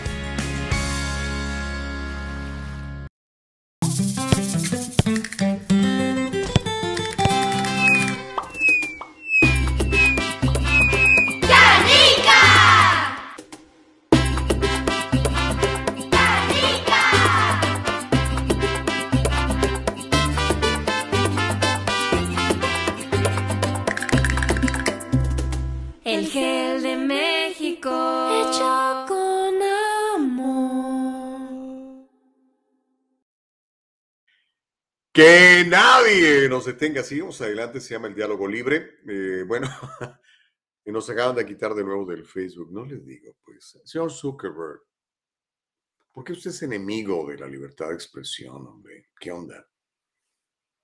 Ni que fuéramos así una gigantesca plataforma. Imagínense. Pero para allá vamos, gracias al apoyo de todos ustedes que defienden la libertad de expresión, independientemente si son ustedes liberales, conservadores, socialistas, comunistas. Aquí todo el mundo tiene derecho a opinar. No bloqueamos a nadie, creemos en el free speech. Pero bueno,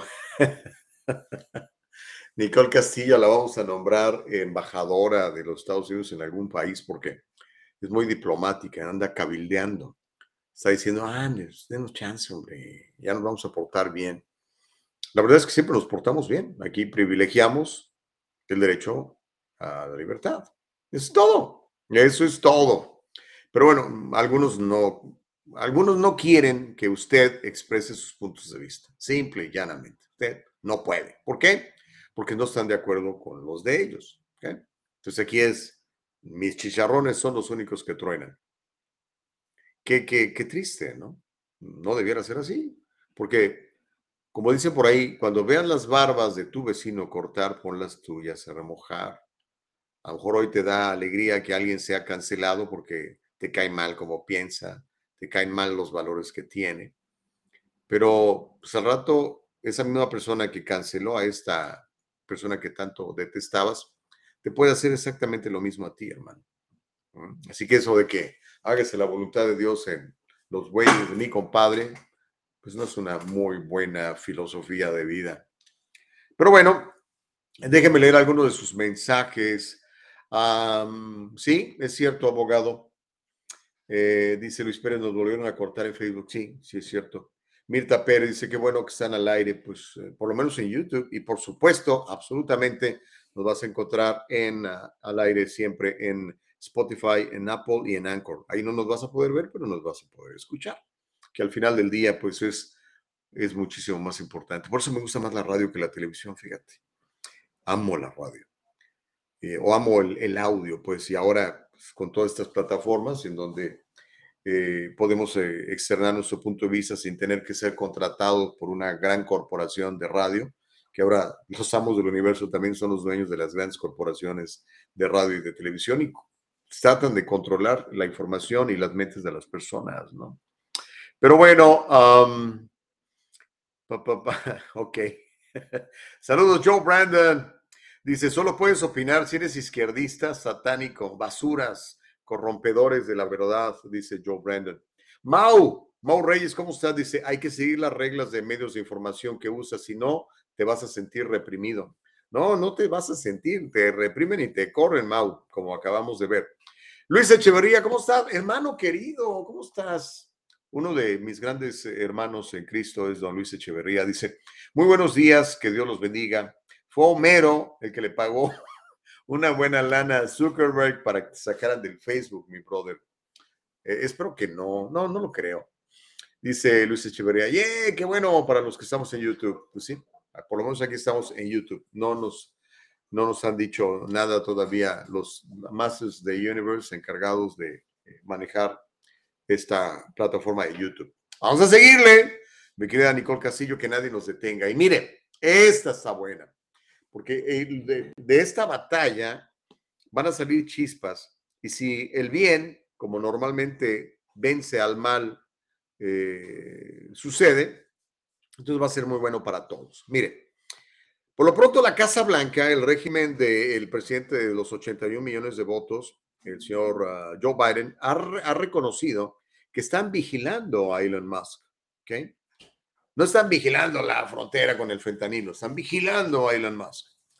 Una corresponsal en la Casa Blanca, de esas corresponsales liberales, mostró preocupación porque el Twitter, la plataforma que compró Elon Musk, no se haya hundido desde su compra por parte de Elon Musk. De hecho, Elon Musk es un tipo muy, les podrá caer bien o mal, pero es muy inteligente para los negocios. Y con una cuarta parte prácticamente, con un tercio, con un tercio de, de los empleados, tiene ahora una plataforma mucho más eficiente que la que tenían con toda la bola de bolsones que no hacían nada. Los corrió. Pues bueno, pero esta periodista preocupada eh, por, por, el éxito de Twitter le dice, eh, le pregunta a la secretaria de la Casa Blanca, a Karine Jean-Pierre, le pregunta a la periodista, ¿no les preocupa? O sea, ¿no les preocupa que eh, Twitter, en lugar de hundirse, está sobresaliendo y está, pues aparentemente más fuerte que nunca? Uh, Elon Musk dice que cada vez tiene más suscriptores en línea. ¿Les preocupa eso? Le hace la pregunta a la periodista, a la vocera del régimen Biden, Karine Jean-Pierre. Y la primera mujer negra homosexual, así fue como la, la presentaron, le contesta. Dice, eso es algo que ciertamente estamos vigilando. Todos estamos monitoreando lo que está ocurriendo actualmente. Mira, siempre hemos sido muy claros en que cuando se trata de plataformas de medios sociales, es su responsabilidad asegurarse de que cuando se trata de desinformación, cuando se trata de odio que estamos viendo, pues que tomen medidas, que continúen tomando medidas. Le acabo de traducir lo que va a escuchar ahorita en, en inglés cuando le pregunta a la periodista. Tenemos eh, la cuenta de Twitter donde se publicó esta, esta historia, Nicole Castillo.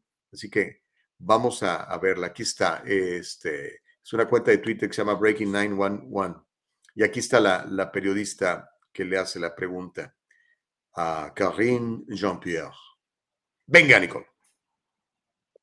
Concerned about the, you know, Elon Musk says there's more and more uh, subscribers coming online. Are you concerned about that? And what tools do you have? Who is it at the White House that is really keeping track of this? So, look, this is something that we're certainly uh, keeping an eye on. And uh, look, um, we, you know, we have always been very clear um, and that uh, when it comes to social media platforms, it is their responsibility uh, to make sure that um, when it comes to misinformation, when we when it comes to the hate that we're seeing, uh, that they they take action, that they continue uh, to take action. Again, we're all keeping a close eye on this. We're all uh, uh, monitoring uh, what's what's currently uh, occurring, and uh, we see, you know, we see it with our own eyes of, of what you all are reporting, and just for, for ourselves, what's happening on, on Twitter. Uh, but again, social media companies have a responsibility to prevent their platforms from being used by any user to incite violence, especially violence directed at individual communities. Okidoki. Bueno, ahí tiene. Ya se lo había yo traducido. Básicamente dice, sí, lo estamos checando. Lo estamos checando. Pregunta Sally Tello en el chat. Dice, ¿y qué tal si se preocupan por la frontera? Por los pederastas, por los homeless, el fentanilo, en lugar de preocuparse por Twitter. Pues sí. Cuando, cuando Elon Musk anuncia que ya cerró la, cuenta, ya cerró la compra de, de Twitter, créamelo, este, puede ser un día muy importante históricamente para el mundo, ¿Por qué? Porque Twitter no nada más es una plataforma para Estados Unidos, es una plataforma mundial. Y el señor Elon Musk ha prometido privilegiar el free speech y olvidarse del hate speech, ¿verdad? Si ese es tu punto de vista, pues dilo, ¿no? Pero, pues de acuerdo a la actual retórica, eh, usted no puede decir lo que piensa, sobre todo si va en contra de los valores de la actual administración. Tiene que estar de acuerdo, si no, no hay bronca. O sea, si usted publica cualquier cosa en contra de Jesucristo, en contra de Dios, en contra de la familia, allí no hay bronca. El problema es cuando usted se atreve a defender sus valores, entonces ahí ya tenemos bronca, se vuelve usted, como dicen ellos, un bigot, se vuelve usted en un hateful people. ¿okay? No, señores, puntos de vista son puntos de vista y hay que tomarlos de quien venga, ¿no? Yo respeto puntos de vista de gente y hay otros que no les tengo ningún respeto, pero eh, tiene derecho a dar su punto de vista, ¿no? Pero en fin, dice Gaby Ramírez, yo creo que hay algún maleante reportando el programa en Facebook, por eso nos están sacando. Pues eh, eh, es, muy, es muy normal, hay, hay chivatos, ¿no? En, los regímenes totalitarios, eh, por ejemplo, en Cuba, y, eso me lo platicó una amiga cubana, eh, creo que alguna vez les conté un poco, este, su vecino pues tenía hambre, de aquí a que le llegara la libra de arroz que les van a dar, que les reparten ahí, este, se fue a pescar y sacó unos pescados. Y en los regímenes comunistas, como el de Cuba, usted no puede hacer eso. El pescado es del Estado, el pescado es del gobierno. Entonces este cuate fue a pescar y pescó. Y llegó a su casa y se comió el pescado. Pero su vecina lo vio y lo reportó. Dice, hey, fulanito fue a pescar. Se está comiendo los pescados del régimen. Iba a decir de Fidel, pero ya Fidel se murió. Y seguramente estará en el infierno. Eh, se comió el pescado de Fidel. Pues obviamente al señor lo metieron a la cárcel. Varios años a la cárcel. No como aquí, donde los pedófilos eh, violan niños y menos de un año ya están otra vez en la calle haciendo lo mismo. ¿Cómo la ves desde ahí? Y el Estado te incentiva para que le pongas el dedo a tu vecino y a ella le dieron más, eh, una doble dotación de arroz y de azúcar. Señores, no podemos vender nuestros valores por, por un kilo de azúcar, ni por nada del mundo. La libertad es lo más valioso que tiene el ser humano. Dios nos hizo libres y por eso la primera enmienda de la Constitución es la primera enmienda, precisamente por eso, ni más ni menos, precisamente por eso. Pero bueno, Joe Brando dice, les recuerdo a la gente que el botón de dislike fue quitado por tanto pulgar abajo que recibían los Demon Rats. sí es cierto, eso es cierto. Pero bueno, ¿Qué es lo que va a pasar? Esto se va a poner muy interesante porque pues Elon Musk no se va a dejar. Entonces, ahora que la Casa Blanca dice que sí lo están vigilando y sí lo están checando, uh, Musk, para empezar, tiene un frente abierto de guerra muy, muy grande con la gente de Apple. Elon Musk le reclamó al gigante tecnológico Apple que desde que él adquirió la plataforma, Apple ha reducido su publicidad en la empresa. El reclamo lo hizo en su recientemente adquirida red social de Twitter. Ahorita le muestro el tweet y le tengo un video de YouTube también. En este tweet del CEO de eh, Twitter, Elon Musk, mm, que por cierto hace un mes que la compró, Twitter es también la fuente de los problemas con la empresa de Tim Cook. Tim Cook es este súper liberal, súper walk, amigo del Partido Comunista Chino, dueño de Google, el CEO de Google. ¿okay? Tiene grandes negocios con el Partido Comunista Chino, enormes negocios con el Partido Comunista Chino. ¿okay? Pero bueno, según aseguró Elon Musk, Apple dejó de publicitarse en su red social, lo que supone para algunos un riesgo para Twitter y para la libertad de expresión. Musk comenzó a recibir cientos de respuestas a sus declaraciones sobre Apple y aprovechó que una de las respuestas procedía de una compañía que asegura que Apple también le había censurado a él. ni Apple ni su CEO Tim Cook, como le digo, este Tim Cook es un tremendo walk, es uno de los Masters of the Universe, es un enemigo de los Estados Unidos y es un aliado del Partido Comunista Chino. Punto. Pero bueno, ni Apple ni Tim Cook contestaron a las publicaciones de, las publicaciones de Elon Musk hasta ahora. Tampoco hay ninguna explicación sobre la decisión de reducir la publicidad en la red social. Sí que hay datos de la bajada de publicidad de Apple en la red social. De acuerdo al sitio de internet, a la cadena de noticias Reuters, Apple gastó 131.600 dólares entre el 10 y el 16 de noviembre haciéndose publicidad en Twitter, una cifra muy inferior a la de 220.800 dólares que invirtió Google al anunciarse en la red social entre el 16 y el 22 de octubre, antes de que Elon Musk comprara Twitter. Eh, vemos el, el, el tweet, ya lo, ya, ya, lo, mostraste, eh, Nicole, porque no, por estar leyendo la historia no, no me fijé si mostraste el tweet, si no lo, lo mostramos. Y también tenemos el, un video al respecto de, de, esta historia, porque esto apenas comienza, chamacos. Aquí está el, el, el tweet, dice, Apple has mostly stopped advertising on Twitter. Do they hate free speech in America? Dice, ¿es que odian la libertad de expresión en los Estados Unidos? Pregunta Elon Musk. Obviamente es una respuesta, es una pregunta retórica, absolutamente. Google no quiere free speech. Google quiere su speech, nada más. Y los que se alineen con ese speech, pues bienvenidos. Y los que no, pues los cancelamos. Para eso tenemos tanto poder, por eso somos tan grandes. Por eso yo no uso Google como buscador. Cuando yo quiero buscar algo, hay una plataforma muy buena que se llama DuckDuckGo y no me pagan ni un centavo, pero yo se la recomiendo. Mil veces mejor que Google, porque para empezar, no se quedan con sus datos y no los comparten con otras personas.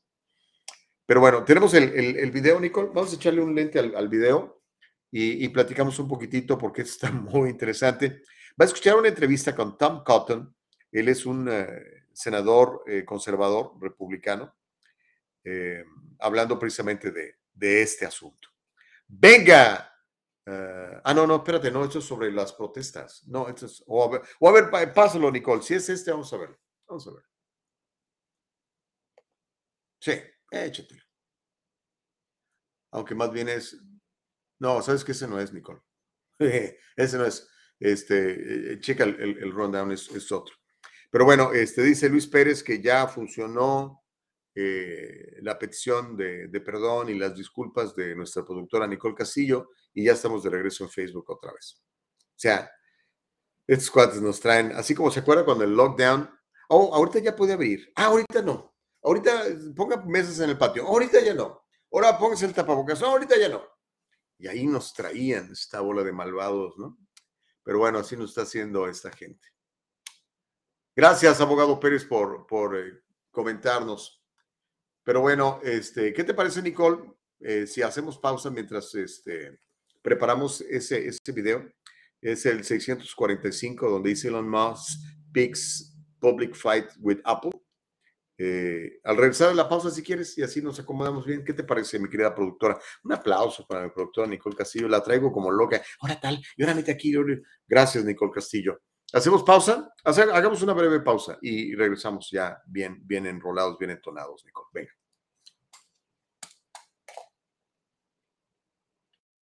Triunfo Corporation presenta su séptimo seminario de planeación financiera e impuestos. El 8 de diciembre te esperamos con tres excelentes expositores. Planeación del éxito con Javier Madera Camacho. ¿Cuánto te quieres ahorrar en impuestos con Gustavo Vargas? Y estrategias de cierre del año con Carlos Guamán. Un gran evento que marcará la diferencia en tu vida personal y empresarial. Asegura tu lugar con tiempo llamando al 714-953-2707. Te esperamos este 8 de diciembre del 2022 de 6.30 pm a 9 pm en las instalaciones del Triunfo Corporation. Séptimo Seminario de Planeación Financiera e Impuestos. Estamos de regreso. No worries, mi querida Nicole Castillo, que nadie nos detenga. Sigamos adelante. Eh, ya nos, nos bajó la canasta otra vez el señor Zuckerberg, así que ya nos puede ver otra vez en, en Facebook. Qué flojera con eso, ¿no? Pero bueno, so much for, for, for free speech, ¿no? Pero bueno, gracias Rosa Ríos por sus comentarios y Julia Dalaví también, que nos alertan que ya estamos de vuelta en la plataforma de Facebook haciendo el diálogo libre. Y usted también siga privilegiando el diálogo libre y no deje que nadie me lo cancele por sus ideas, sus puntos de vista, aunque pues, no sean los de los demás. Pues esa es la idea, ¿no? Si no, no habría free speech. Dice el abogado Luis Pérez, mira la ironía, Facebook ahora te censura la libertad de expresión y cuando Zuckerberg comenzó FaceMash, nombre antes de Facebook, era para ver cuál chica era la más fea que la otra. sí, es cierto. Sí, sí, sí. Hay una, se hicieron una película, ¿no? Se llama The Network, creo que se llama. No, Social Network, no me acuerdo cómo se llama. Pero una película sobre el nacimiento de, de Facebook. Era cierto, era, era, era una plataforma para ver quién era la más fea de la, de la universidad, ¿no? Social Network. Gracias, Nicole. Nada, si Nicole está en todo. Gracias, productora. Social Network se llama la película. Sí, sí, sí recuerdo haberla visto. De hecho, le fue muy bien en, en, los Oscars y todo esto, ¿no? Antes de que fueran tan woks. Hoy, hoy, hoy ya es insoportable ver una ceremonia de esas, ¿no? Nadie las ve, de hecho, tiene unos ratings malísimos. Pero bueno, uh, tenemos el video, Nicole, del pleito entre Apple y este, y, el, y este señor, el señor Elon Musk. A ver, ahora sí, échatelo, Nicole, que nadie te detenga. Venga. Twitter owner Elon Musk accused Apple of threatening to block Twitter from its App Store without saying why in a series of tweets on Monday. The world's richest person also tweeted, quote, Apple has mostly stopped advertising on Twitter. Do they hate free speech in America? Musk tagged Apple CEO Tim Cook in another tweet asking, What's going on here? Musk said the iPhone maker was pressuring Twitter, which has reinstated previously banned accounts, over content moderation demands. Such an action would not be unusual, as Apple has routinely enforced its rules that led to the removal of conservative leaning apps such as Gab and Parler from its App Store. Apple, however, did not immediately respond to requests for comment. According to ad measurement firm Pathmatics, Apple has significantly decreased its weekly advertising on Twitter since Musk inked the deal for the social media platform. There's been a pattern since the acquisition. A growing list of companies have stopped or paused advertising on Twitter, which relies on ad sales for about 90% of its revenue.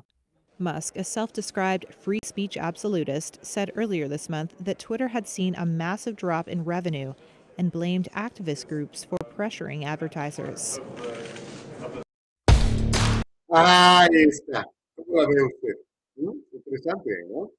Pero uh, a pesar de esta, y por cierto, este señor Tim Cook, el que le digo, el señor Jerry Walker, eh, es más bien parece que trabaja para el Partido Comunista Chino en lugar de trabajar para una empresa americana, porque gracias a los Estados Unidos y a la libertad que vivimos en este país, eh, esta empresa es lo que es, ¿no? Imagínense, ¿qué pensaría Steve Jobs si viera en lo que se ha convertido su empresa hoy en día, ¿no? Controlado literalmente por los, por los intereses del Partido Comunista Chino, así se lo digo, literalmente. Ah, bueno, ese señor Tim Cook ya retiró su cuenta de Twitter, ya, ya no está en Twitter.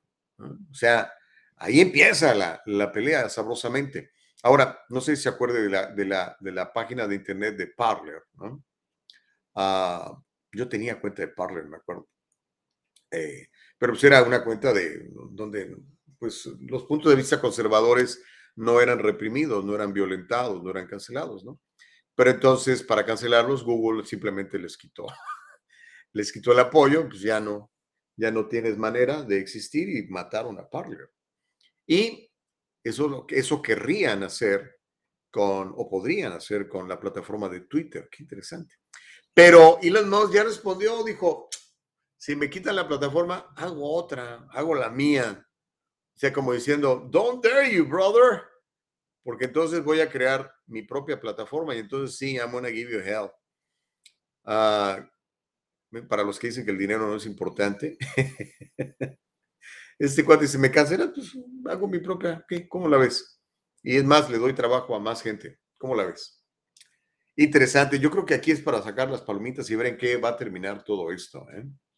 Vamos a ver. Dice Julia Dalaví que no se escucha, Nicole. No se escucha en Facebook. ¿En serio? Espero que sí. ¿Qué pasó? Pero sí, mira, me gusta esta, esta foto que sacaste, Nicole. O más bien este dibujito, ¿no? Apple con la etiqueta de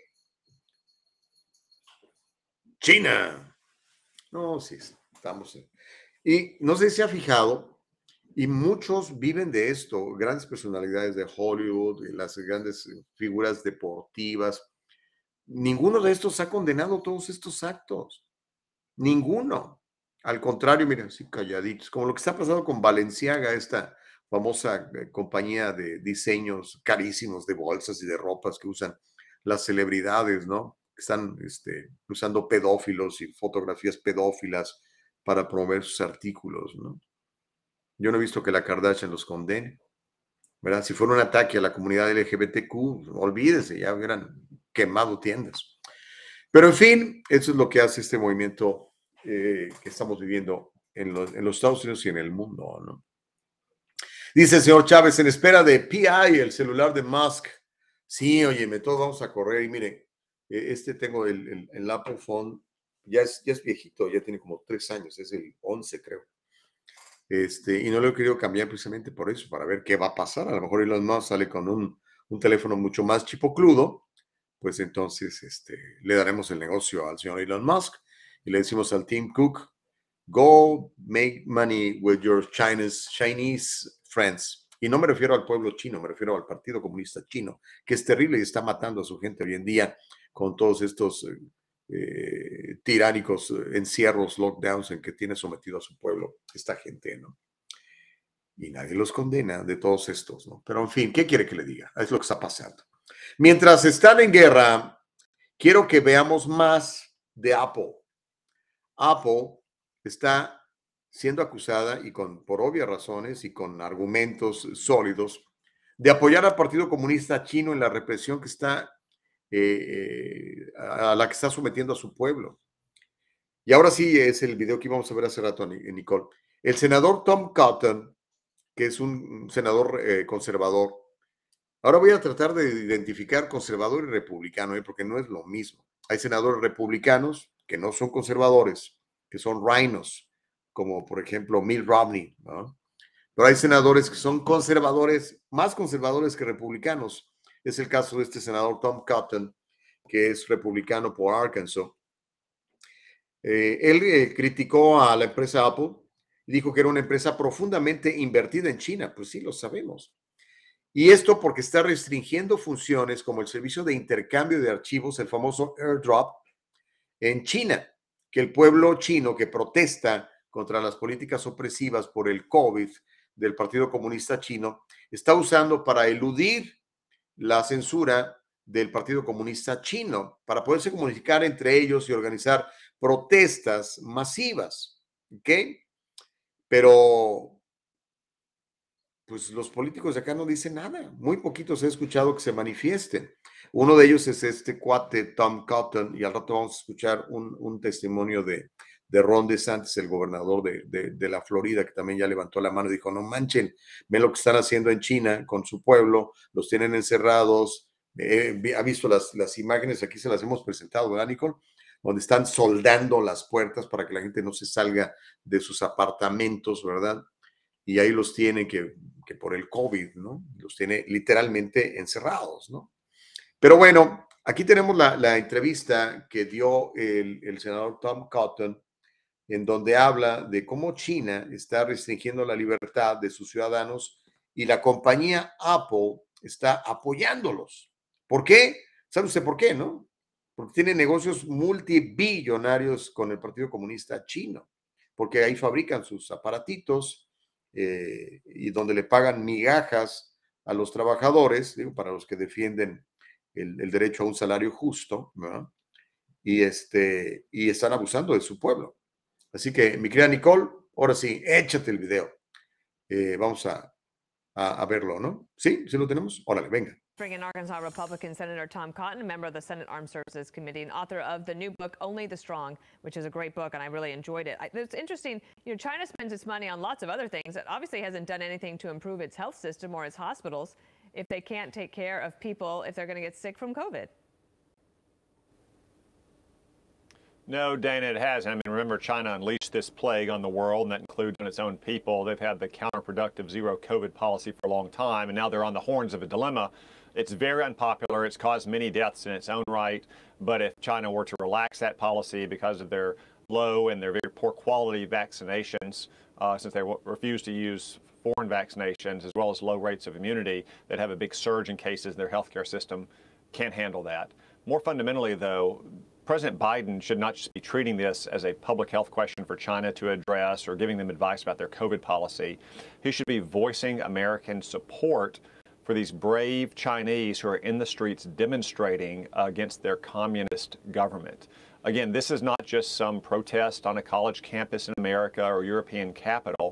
These Chinese are protesting the world's most powerful, dangerous, techno totalitarian government. And just like Ronald Reagan stood with the voices of freedom in the Solidarity movement in Poland or told Mikhail Gorbachev to tear down the Ber- Berlin Wall, President Biden, in his own voice on camera, should express our support for these brave Chinese who are protesting their communist government.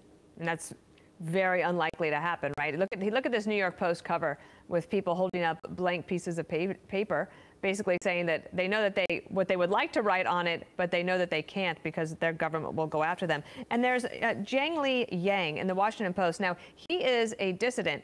Uh, of a Communist Party, he's a son of a Communist Party leader, but he's now living in, in the United States. He writes, "Don't let China stage another Tiananmen Square massacre. And I would love your take on what you think the, the, the White House should have said instead of basically yesterday saying, well, we stand with protesters, but we're moving on.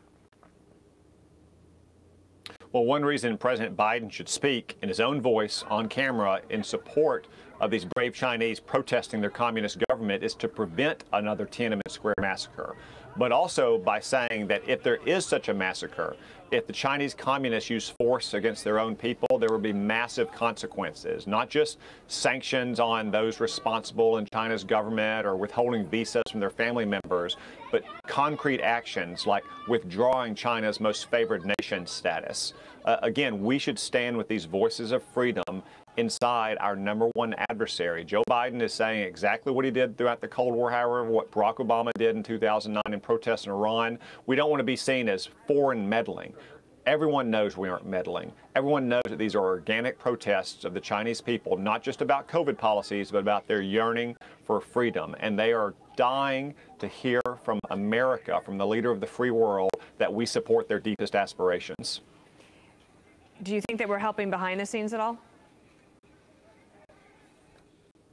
Well, we're probably not doing enough as, that we could. You know, corporate America, for instance, could take steps to help China to help these Chinese citizens communicate with each other. You know, Apple, which of course is deeply invested in China and has deep market penetration on its iPhones could be enabling certain features that would allow them to communicate with each other so they can organize even larger protests. Mm-hmm. Um, we should be taking every step possible to help these Chinese voice their deepest aspirations for freedom. That's exactly what Ronald Reagan did in the Cold War. It's what we should be doing now. And as I as I write in Only the Strong, it didn't lead to confrontational war. It led to peace and success and victory. You sure did write that in Only the Strong. Thank you, Senator Cotton, and we appreciate you coming on after Thanksgiving. See you soon. Bueno, ahí veía el punto de vista de este eh, senador conservador reclamándole a la actual administración. Oye, ¿y ahí qué? Di algo, maestro, tú eres el, el líder del mundo libre, ¿no? Pero pues no, no va a decir nada, por supuesto que no. Y bueno, eventualmente nos vamos a enterar de más negocios entre la administración, bueno, no la administración, entre la familia Biden y los chinos.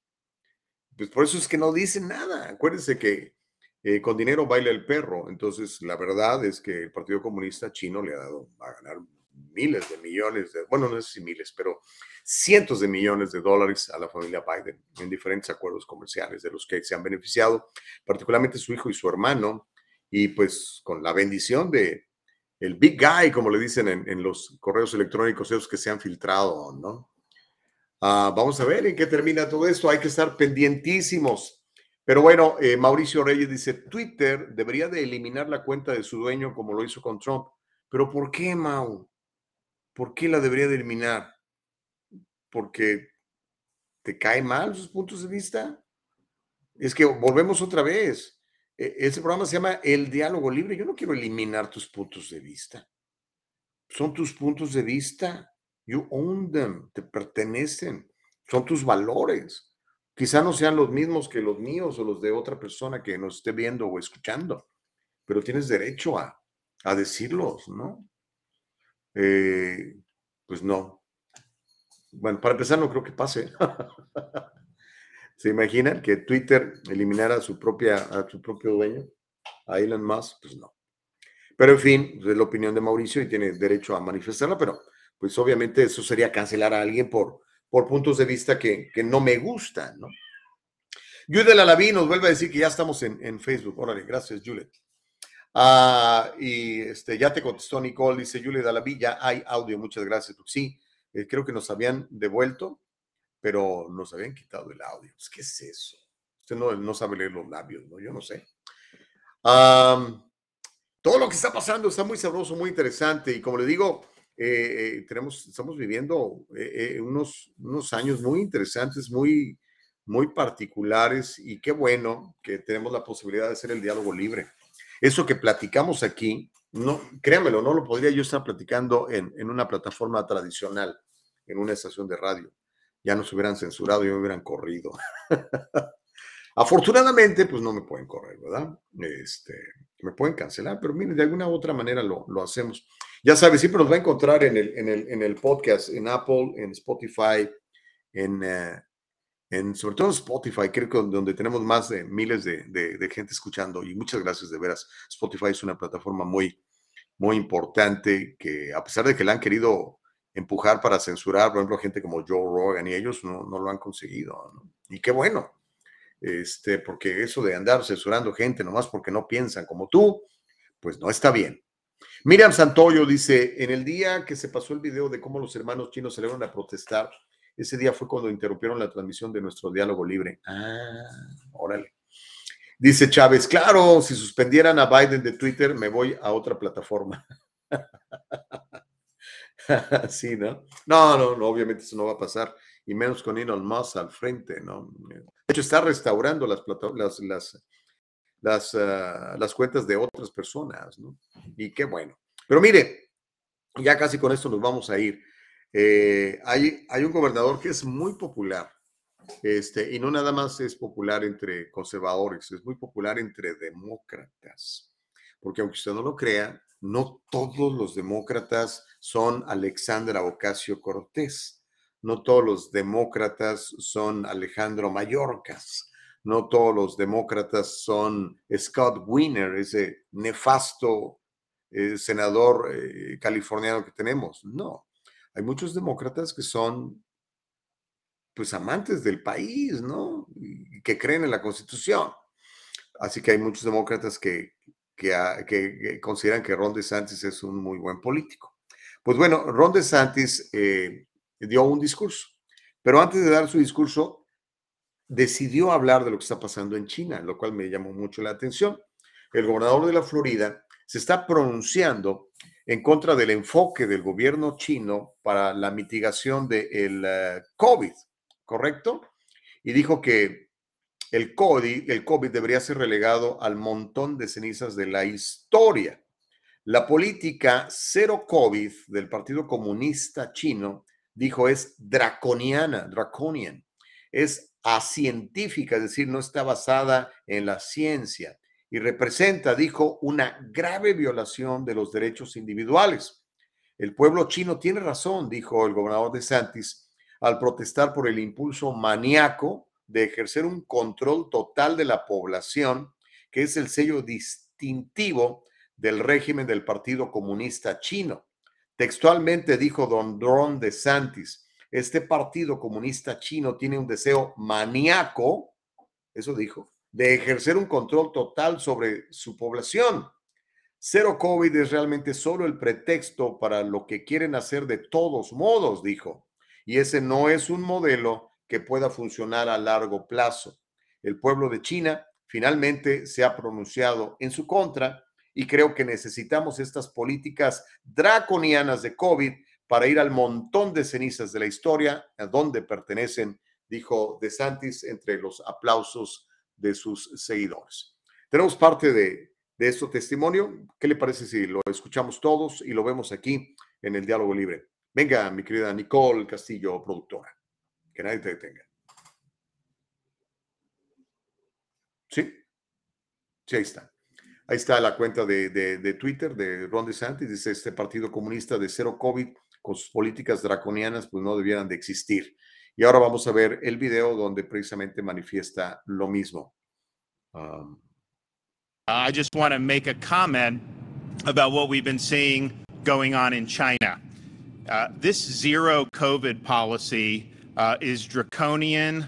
Uh, it violates people's liberties and it is completely unscientific. And the people of China are right to be able to speak out and protest against what the Chinese Communist Party is doing. This CCP has a maniacal desire to exert total control over its population. Zero COVID is really just the pretext for them to do what they want to do, anyways. And that is not a model uh, that can work over the long term. The people in China are finally speaking out uh, against it. And, and, I just think we need these draconian uh, COVID policies to go to the ash heap of history where they belong.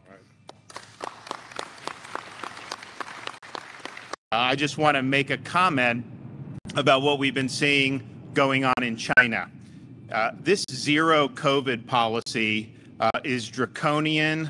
Uh, it violates people's liberties and it is completely unscientific. And the people of China are right to be able to speak out and protest against what the Chinese Communist Party is doing. This CCP has a maniacal desire to exert total control over its population. Zero COVID is really just the pretext for them to do what they want to do, anyways. And that is not a model uh, that can work over the long term. The people in China are finally speaking out uh, against it. And, and, I just think we need these draconian uh, COVID policies to go to the ash heap of history where they belong.